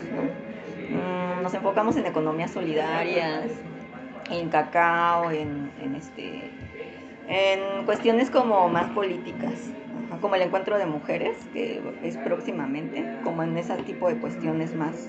Ajá, es el encuentro de mujeres en las luchas populares. Esos eventos sí los hacemos nosotros. Ajá. Pero los de bordado es como una cuestión como de abrir el espacio a la comunidad. Justo con esto que, bueno, es que somos antropólogos, entonces, eh, bueno, yo personalmente como que me laten mucho los temas de género, entonces como justo te quería preguntar, eh, pues no sé si ha habido como, si hay como aquí alguna especie de redes de apoyo entre mujeres, si ha habido ciertos eh, casos de violencia de género entre cooperativas, todo eso como ajá, no sé qué se pasa. Sí, sí se da, o sea, mm, y es lo que hemos tratado nosotros, mínimo nosotros, de resolverlo porque así han habido casos de denuncias a compañeros de otras cooperativas. A nosotros nos ha tocado. Pero, eh, ajá, pero pues cuando nos toque, ¿qué vamos a hacer? Porque aquí la mayoría son hombres y si hacen una denuncia, pues, pues ya tenemos que saber qué hacer. Y nosotros lo que queríamos hacer era desarrollar un, este, pues sí, como un protocolo, pero a nivel este, red, no a nivel, a nivel interno. Porque a nivel interno creo que no tiene ningún impacto. Era, es más bien a nivel red. Yo les empecé a comentar a varios compañeros que ya les ha tocado, no directa, tal vez indirectamente, a otros sí directamente, de decir, bueno, pues qué vamos a hacer, que, o sea, porque es, un, es una bronca muy grande porque no nada más, eh, eh, bueno, deja tú que afecte al, a la persona esta, ¿no? Al hombre que, que hizo este, alguna, que, que ejerció violencia, sino que eso más bien afecta a su cooperativa, a su proyecto principalmente. Porque obviamente él pues se tiene que hacer responsable, pero pues así que su, su proyecto va arrastrando con eso. Y como que es mucha carga para un solo proyecto aguantar ese golpe, porque pues obviamente a él lo van a exhibir en redes sociales, pero van a decir, y el espacio donde trabaja, ¿qué onda, no? Y te van a, van a pedir que tú también. Obviamente él tiene que reparar el daño que hizo, no sé qué tenga que hacer, más bien ahí la, la persona que lo denuncia es quien luego va a ir marcando como que la pauta, ¿no? Tal vez ni quiera hablar, tal vez sí, tal vez sí quiere que lo corra, ¿no? ¿Qué, qué tal si para reparar su daño ella dice, pues yo quiero que lo saquen de ese espacio? Claro. Y eso, este, pues ya lejos, lejos del vato y todo, los que se quedan son los que tienen que cargar esa cuestión, porque bueno, y luego ni son culpables, luego ni son culpables ellos, ¿no? Porque aparte hay mujeres, hay todo, ¿no? Y pues ya los que se quedan, pues se quedan así como de, pues, ¿no? En, en el, en el caso más extremo, ¿no? Donde esta persona tiene que salirse, ¿no? Como hace poco eh, denunciaron a un tipo, bueno, era parte de una red de consumo, entonces denunciaron al tipo porque él, pues lo acusaron de una cuestión pues más grave, eh, como fue intento de feminicidio, ese- porque fue de golpes ya, o sea, llegó a golpes y todo eso. Entonces, este, las compas de la- esa red lo sacaron, pero, este, pues ellas ni sabían. Ellas, este, pues lo que hacen es armar la logística para hacer una red de productores y que todos vendan, toda esa red puedan vender en un solo espacio y así es como una cooperativa de distribución, consumo, algo así. Mm, El caso es que, pues ellas sin pensarlo lo sacaron. ¿no? Así como de, pues ya vete porque, o sea, tú no nos dijiste que tenías esa denuncia. Y, ah, eso fue antes de llegar a la cooperativa. Ajá, fue Ah, antes. vaya. Y pues ellas no tenían nada que ver, pero a ellas les cayó todo el, todo el peso de la denuncia, porque aquí- en donde empezaron a, a escribir fue en página de ellas, ni siquiera en la página de estos tipos, bueno, de este tipo. Ajá. Fue en la página de ellas exigiendo que lo sacaran. Entonces ellas pues lo sacaron. Y pues sí, esta compa estaba muy enojada porque él no había hablado de, de. Sí. ¿no? Dijo, no, pues ya que se vaya por menso, ¿no? Así casi casi dijo, ¿no? Porque dice, nos agarran desprevenidas. Si, nos, si él hubiera de menos hablado, si hubiera dicho, oigan, tengo este problema, pues ya hubiéramos visto qué hacíamos, ¿no? Pero así, pues no, ya que se vaya, ¿no? Y ya, este, pues ahí es un caso de gente que no tiene nada que ver, pero pues les cae, ¿no? Como que el peso de la, de la denuncia. Eh, que bueno, no lo vemos tampoco mal, porque aquí lo único que importa es que la, la persona, la chica violentada, pues esté, pues, pues, este, bien, ¿no? O sea, sé que no se va a poder estar bien nunca, ¿no? Porque también dependiendo de lo que sufrió, pues, por ejemplo, un abuso, ¿cómo lo superas, no? O sea, ¿cómo reparas ese daño? O sea, hay, hay causas, hay violencias que no se pueden reparar, ni sacando al tipo ese del espacio, ¿no? Ni desapareciéndolo, ¿no? o sea, hay cosas así, ¿no? Que son bien complejas, pero sí se ha dado, sí se ha dado caso de violencia. Y bueno, aquí como que hemos tratado de ser muy cuidadosos, ¿no? Como que pues los compañeros se tienen que estar constantemente revisando los sus tratos, ¿no? Se han hecho círculos de masculinidades, ¿no? Pero sí, se han hecho así sus círculos intercooperativo. Eh, Y este, también entre Entre mujeres, pues nosotras hacemos muchos, muchos eventos, hacemos un montón de cosas, ¿no? Como que nosotras sí somos más activas. Ellos pues se han quedado más en lo que es el círculo de masculinidad. No han hecho como que un evento de masculinidades o algo, no, no lo han hecho en ningún espacio. Pero nosotros sí a cada rato hacemos que, a ver, vamos a hacer el verano feminista, vamos a hacer este, el encuentro de mujeres, vamos a hacer tal, tal, tal. Así empezamos a hacer muchas cosas. Y pues bueno, o sea, creo que las mujeres estamos mejor, mejor organizadas que, que ellos. Porque ellos es, algo que no quieren hablar. Porque después cayó otra denuncia donde implicó a dos espacios. Y se supone que iban a hacer este eh, su círculo y no sé qué. Y a la mera hora ya no se hizo nada. ya nada más el, este, el que violentó se fue. O sea, ya no regresó al espacio, pero dices, bueno, es que se fue él, pero después este, va a violentar otro. Ajá, sí, Ajá. los demás, los demás que sí. Sí, pues así está. Sí, sí está medio complicado de, el- esta cuestión del machismo. Sí, pero al final, bueno, yo me imagino que por este posicionamiento político que tienen, pues sí hay como que mucho, pues, ajá, como usted quería como saber si había como esta red entre mujeres, como que se estuvieran apoyando mutuamente y todo esto. Sí, pues nos- entre nosotras como que hay más un poco de... También, ¿no? Ajá. Sí, por ejemplo, este taller de la bordadera es de también, bueno, participan unas chicas que son de una cooperativa y este y pues ellas lo usan como un espacio de para crear una red de amistad entre mujeres. Ajá. Sí. Sí está padre, ¿no? A ver si lo venimos. Sí, Sí, para que las conozcan. Este, y bueno, como hablando un poquito como de estos conflictos, este, en general no sé si también ha habido como conflictos así como, no necesariamente de género, sino de cualquier tipo, pues no sé, como entre cooperativas o internamente, o no sé, como si han tenido dificultades, Diferencias de opiniones. ajá, como esas cositas y, y cómo las han podido solucionar. Pues sí, tanto interna como externa sí hemos tenido ahí, ¿no? Por ejemplo, internamente el compañero Rodrigo que entró este, a, la, a la cooperativa y, y este fue como de los fundadores. Ese compa, pues, este, como que tenía diferencias con nosotros ideológicas. eh, porque habíamos llegado a un acuerdo en que íbamos a, a- utilizar un programa social para la maquinaria. Y, él, y todos estuvimos de acuerdo, pero después él ya no estuvo de acuerdo y dijo que era algo con lo que no estaba nada, nada, nada de acuerdo y que mejor se iba. Entonces, este, eso como que fracturó, pues de cierta forma un poco, ¿no? Porque pues ya se fue y pues nada más nos quedamos Shai, Alfredo y yo.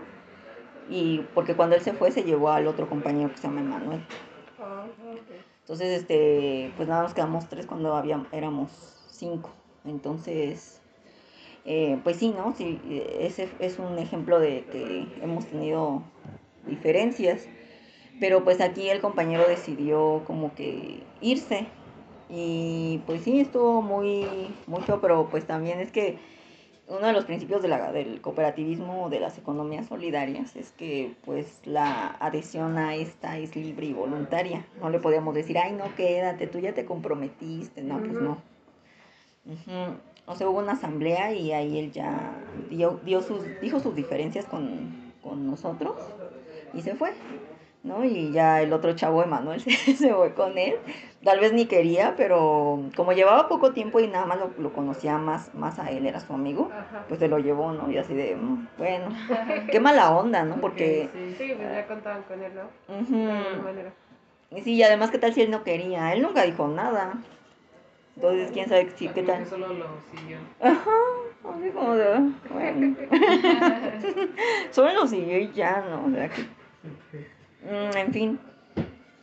Y este mm, también este mm, hemos tenido conflictos con, con otras personas porque mm, con actitudes rompen la el, pues así que la, la armonía, ¿no?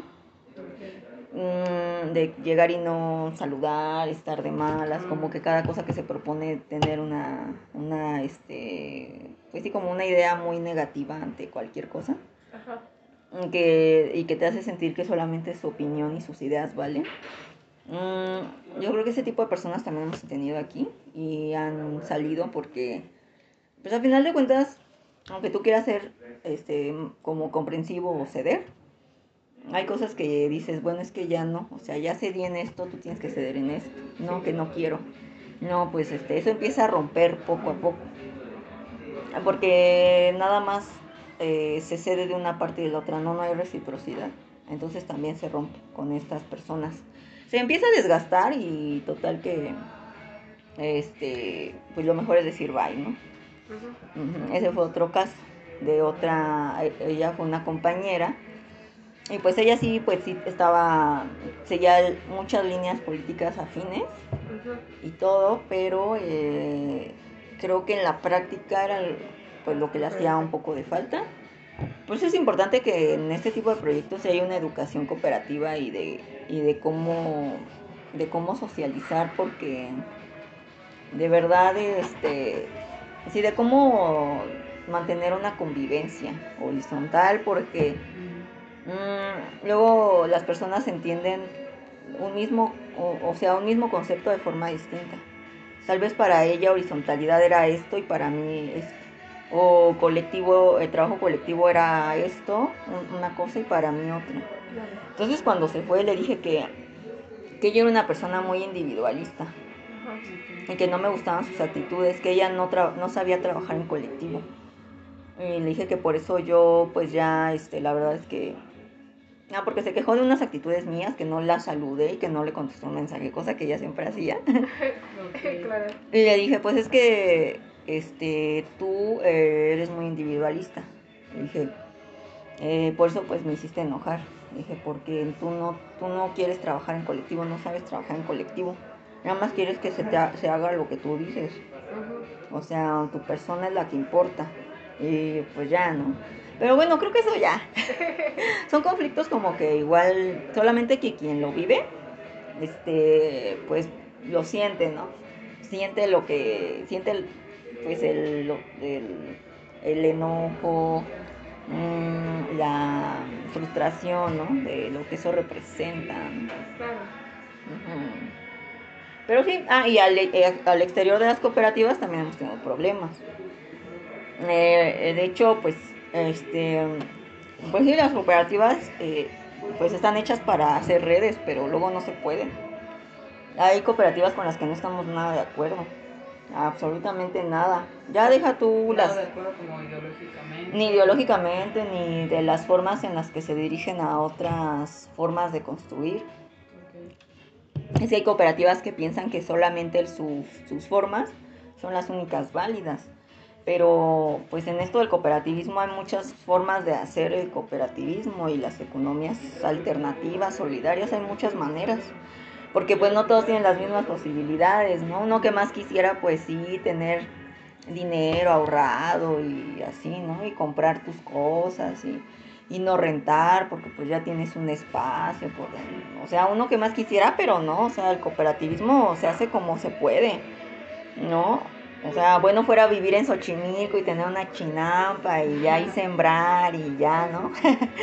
pero no, o sea, así hay compañeros que, o sea, lejos de esas cooperativas como las grandes, este que pues ya son como más empresariales y corporativistas que, que lo más parece una cooperativa, pues esas ni las pelamos, ¿no? Pero ya dentro de las cooperativas chicas sí se dan mucho estos, estos casos de que sí hay personas, hay grupos de cooperativas que no quieren respetar otras maneras. ¿no? Y, y las critican, este, postean cosas en Face, eh, este, hacen todas estas clases clase de cosas como descalificando al- a, la otra. Ajá. Y en eso sí no estamos nada, nada, nada de acuerdo, porque empieza un peleadero, después tú les contestas y así, y ya esa, esa red se rompe, ya no, esa red ya, ya fue, ¿no? Y pues bueno, qué feo porque pues las cooperativas están hechas para hacer redes. Entonces, ¿cuál sería la definición de cooperativismo de las 400 voces? Pues para nosotros es una herramienta de organización política. Y este, para este, pues una, con, con, pues para estar en contra del trabajo este, asalariado bajo una figura del patrón, ¿no? Regida bajo, bajo la figura de, de un patrón, ¿no? Y este, sí es como, es como un medio, un medio de organización para los y las trabajadoras políticas, con ciertos principios, ¿no? Que es el este, que es la adhesión libre y voluntaria, que es la, la autonomía y la autogestión, ¿no? Que es el estar constantemente pues revisándonos pues este nuestras formas y hacerlas cada vez más cooperativas, porque pues también cuando tú entras en esto del cooperativismo, pues no entras ya siendo cooperativista. Eh, y es lo que le pasó yo creo que a esta compañera que les digo. Y, y yo le comenté, yo le dije, pues, pues esto fue lo que pasó, punto, ¿no? o sea, estamos tan acostumbrados a otras formas que no nos damos cuenta cómo lo vamos reproduciendo. Entonces, uno de los principios cooperativistas sí es como la educación constante cooperativa, porque nos, no, no funciona. Ajá, si no, no funciona porque no estamos educados para eso, para, o sea, estamos adoctrinados para ser individualistas, o sea, para, ¿no? Ajá. Entonces, para mí es eso, ¿no? Es el- las, las cooperativas o cualquier forma alternativa o cualquier economía anticapitalista es una herramienta de los y las trabajadoras, ¿no? No, para mí no es una manera de purificarte ni nada de esas cosas de ay este yo quiero ser bueno a pesar de que tengo un, un chance o que mi mamá heredó una fortuna, no. No porque las personas trabajadoras, entre menos tenemos, más nos pisotean. Ajá. Entre menos tenemos, más un jefe nos va a exprimir, ¿no? Entonces estas personas que tienen y que se meten en el cooperativismo, eh, está chido, pero eh, más bien esto tiene que ser especialmente para los y las trabajadoras, que somos la mayoría. O sea, no es de que, ay, tú no eres, tú no, no, la mayoría lo somos, ¿no? No es así como que alguien jugando a ser cooperativista, ¿no? Claro. Pues Pues no. les, les ha tocado acá como, pues no sé, algún riquillo o algo que quiera venir y como sentirse bien Sí. subversivo. y- Ay, sí, y esos son los peores porque como no, ve, no ven como que cómo, cómo la padecemos de conseguir cosas y así, a ellos se les, se les resulta más fácil porque tienen redes de sus familias y los amigos de sus familias. Porque hay personas que hacen cooperativas y son de... Sus papás son intelectuales, sus papás son no sé qué, ¿no? Sí, ya lo. Como ustedes que empiezan desde cero. Sí, y, y ellos pues no, sus papás son o funcionarios, ¿no? Y ellos son este, y, y fíjate, no te estoy hablando de que sus papás son priistas o algo, no, sus papás también son este activistas, pero con, con Pero con dinero, dinero, con dinero, ¿no? Hay que también visibilizar eso. Entonces, sus hijos pues también quieren este, ser activistas, también ahí y todo eso. Entonces, se les ocurre poner cooperativas. Pero, pues híjole, o sea, ahí chocan porque pues chocan con esta cuestión de clases. Porque bueno, de las empresas sabes qué esperar, ¿no? Dices, ay, ni me acerco ahí, ¿no? A las empresas porque pues, ay, este, pero de estos que se supone que son tus compañeros y compañeras, híjole, pues es muy complicado porque definitivamente sale la contradicción de las clases sociales. Entonces, por eso desde nuestra visión y desde nuestra experiencia creemos que las cooperativas son para los y las trabajadoras, no para que ay, alguien se purifique y, y demuestre que es bueno y no sé qué, o buena y congruente y bla, bla, bla, bla. No, no es eso. Es que nosotros tengamos herramientas para no seguir reproduciendo las dinámicas del trabajo asalariado. Es eso. Para nosotros, eh, Cooperativa 400 voces. sí. Y este, bueno, igual ya chance para ir cerrando, no sé si quieren preguntar acá a mis compañeros algo más, pero entonces el posicionamiento político de 400 voces, ¿cuál dirías que eso es? Si es como antipatriarcal, anticapitalista y todo esto, o como lo definirías? Sí, este, pues nosotros empezamos, pues sí, siendo anticapitalistas, pero también anticoloniales. Por eso, este, esto de la cultura del cacao. Porque, este, decíamos, bueno, no hay que vender, este, pues, café así como de cafetería de, pues así como todas las cafeterías lo venden. Porque pues es una cuestión, miren, por ejemplo, yo- pues sí, yo tengo muchas cosas critica- que criticar, porque luego, por ejemplo, te sirven un smoothie, una soda italiana y le ponen de esos jarabes dulces. Y creo que esas dietas neoliberales de mucho dulce, de mucho condimento, así, del Nor Suiza, cosas así, pues son impuestas, ¿no? O sea, creo que muchas personas abandonaron el cacao, el amaranto, el alga espirulina. De hecho, el alga espirulina es un superalimento este, mesoamericano, pero apenas algunos proyectos cooperativos lo están retomando. Lo están retomando y lo hacen cápsulas, la siembran, porque ese alimento era del lago de Texcoco. Entonces apenas lo están retomando, ¿no? Entonces, este, pues eh, creo que, que de ahí viene un posicionamiento, pues sí, anticolonial, ¿no? Como de, de recuperar todas esas este, alimentos, porque, este, porque pues es una manera de hacerle frente a, al- pues, a la- las dietas neoliberales. Ajá. Y además este, hacer eh, lazos con productores y productoras, porque pues también este sistema colonial te enseña de que un campesino es, es lo peor, ¿no? Y a nosotros, los de la ciudad, nos han quitado un derecho muy grande de ser campesinos. Sí. Este, nos obligan a movernos a las ciudades y trabajar en cualquier cosa, ¿no? En lo que sea, o ir a la universidad y cosas de esas, y ya ser licenciados, y... ¿no? Cosas así.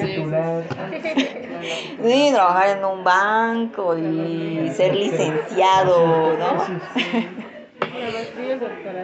Sí, como que te obligan, o sea, si tú lo decidieras, va, pero te obligan, porque desde Sí. chiquito te enseñan que eso es lo bueno. Entonces eso, eso está, como- eso lo criticamos bastante. Entonces, como nos quitaron este derecho, pues también es un posicionamiento pues anticolonial, este, hacer redes entre el campo y la ciudad.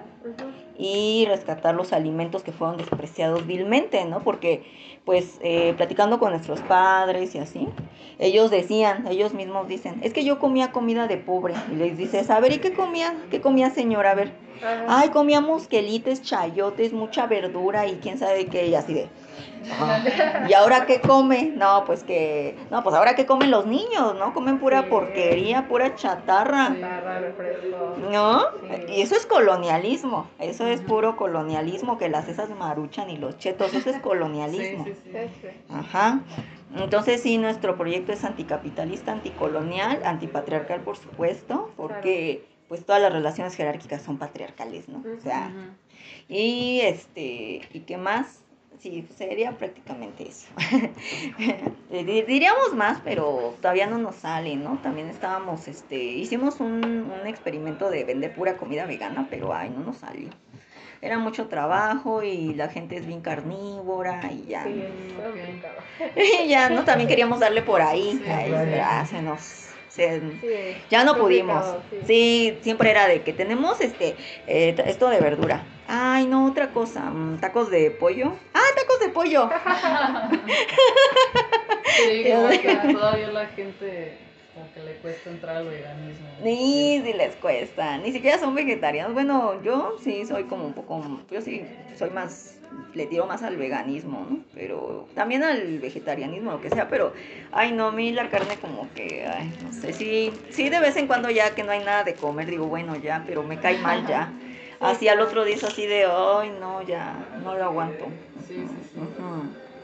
Y bueno, ya que tocas estos temas de ahora sí cómo ha ido evolucionando todo esto de la cooperativa, ¿qué proyectos tienen a futuro? ¿De qué manera se incorporaría, por ejemplo, ahorita lo de la economía solidaria? Me acuerdo que la vez pasada nos estaba comentando de que tenían un proyecto por ahí de tener con fondo de ahorro. Ah, sí. Entonces, ¿cómo qué proyectos tienen a futuro? Ah, pues es que eso del fondo de ahorro, pues es justamente la red entre cooperativas. Eso es lo importante, ¿no? Esas redes de, de cooperativas.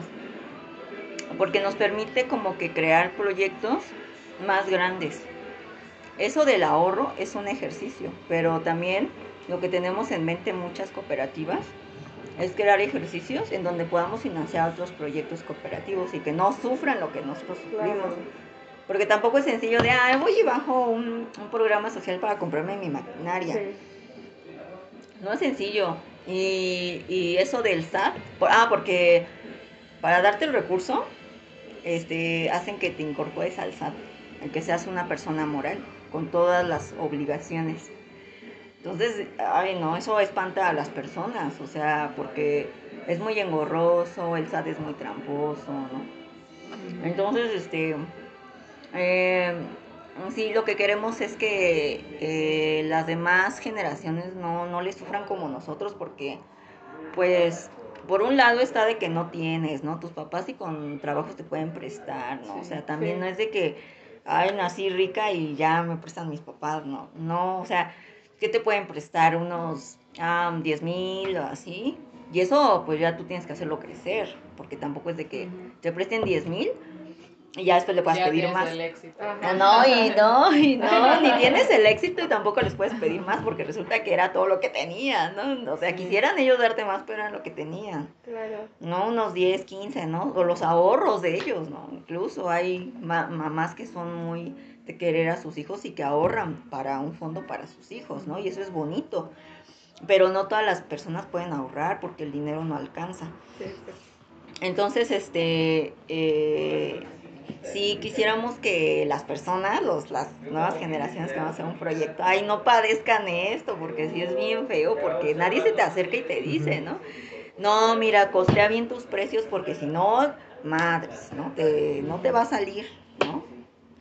Este, tienes que tener una muy buena higiene. O sea, hasta eso te tienen que decir porque tú, pues, o sea, por ejemplo, el otro compañero, el que estaba antes, llegaba y no trapeaba y yo me enojaba. Yo le decía, decía, ay, ¿por qué haces ahí sentadote? Bueno, no le decía, pero me lo guardaba y eso también ocasionó conflictos, ¿no? Así de, ¿qué haces ahí sentadote? Tocando tu guitarra, o sea, ponte a barrer, a trapear. Y es que, es que los clientes son bien fijados, ¿no? O sea, es que es trabajo. Tienen de estudiantes, maestros, todo. Y ahí había más doñitas, allá donde estábamos. Y luego las doñitas son impecables, así de, ay, no está trapeado. O sea, sí se fijan, las Sí, doñitas son sí, bien, no, en todo están. Entonces, no sé, sí estamos tratando de esto de los fondos para otros proyectos, pero eso ya es más a futuro, porque sí, ya, ya basta de que el gobierno y las instituciones te digan, sí te lo doy, pero haz lo que te digo, ¿no?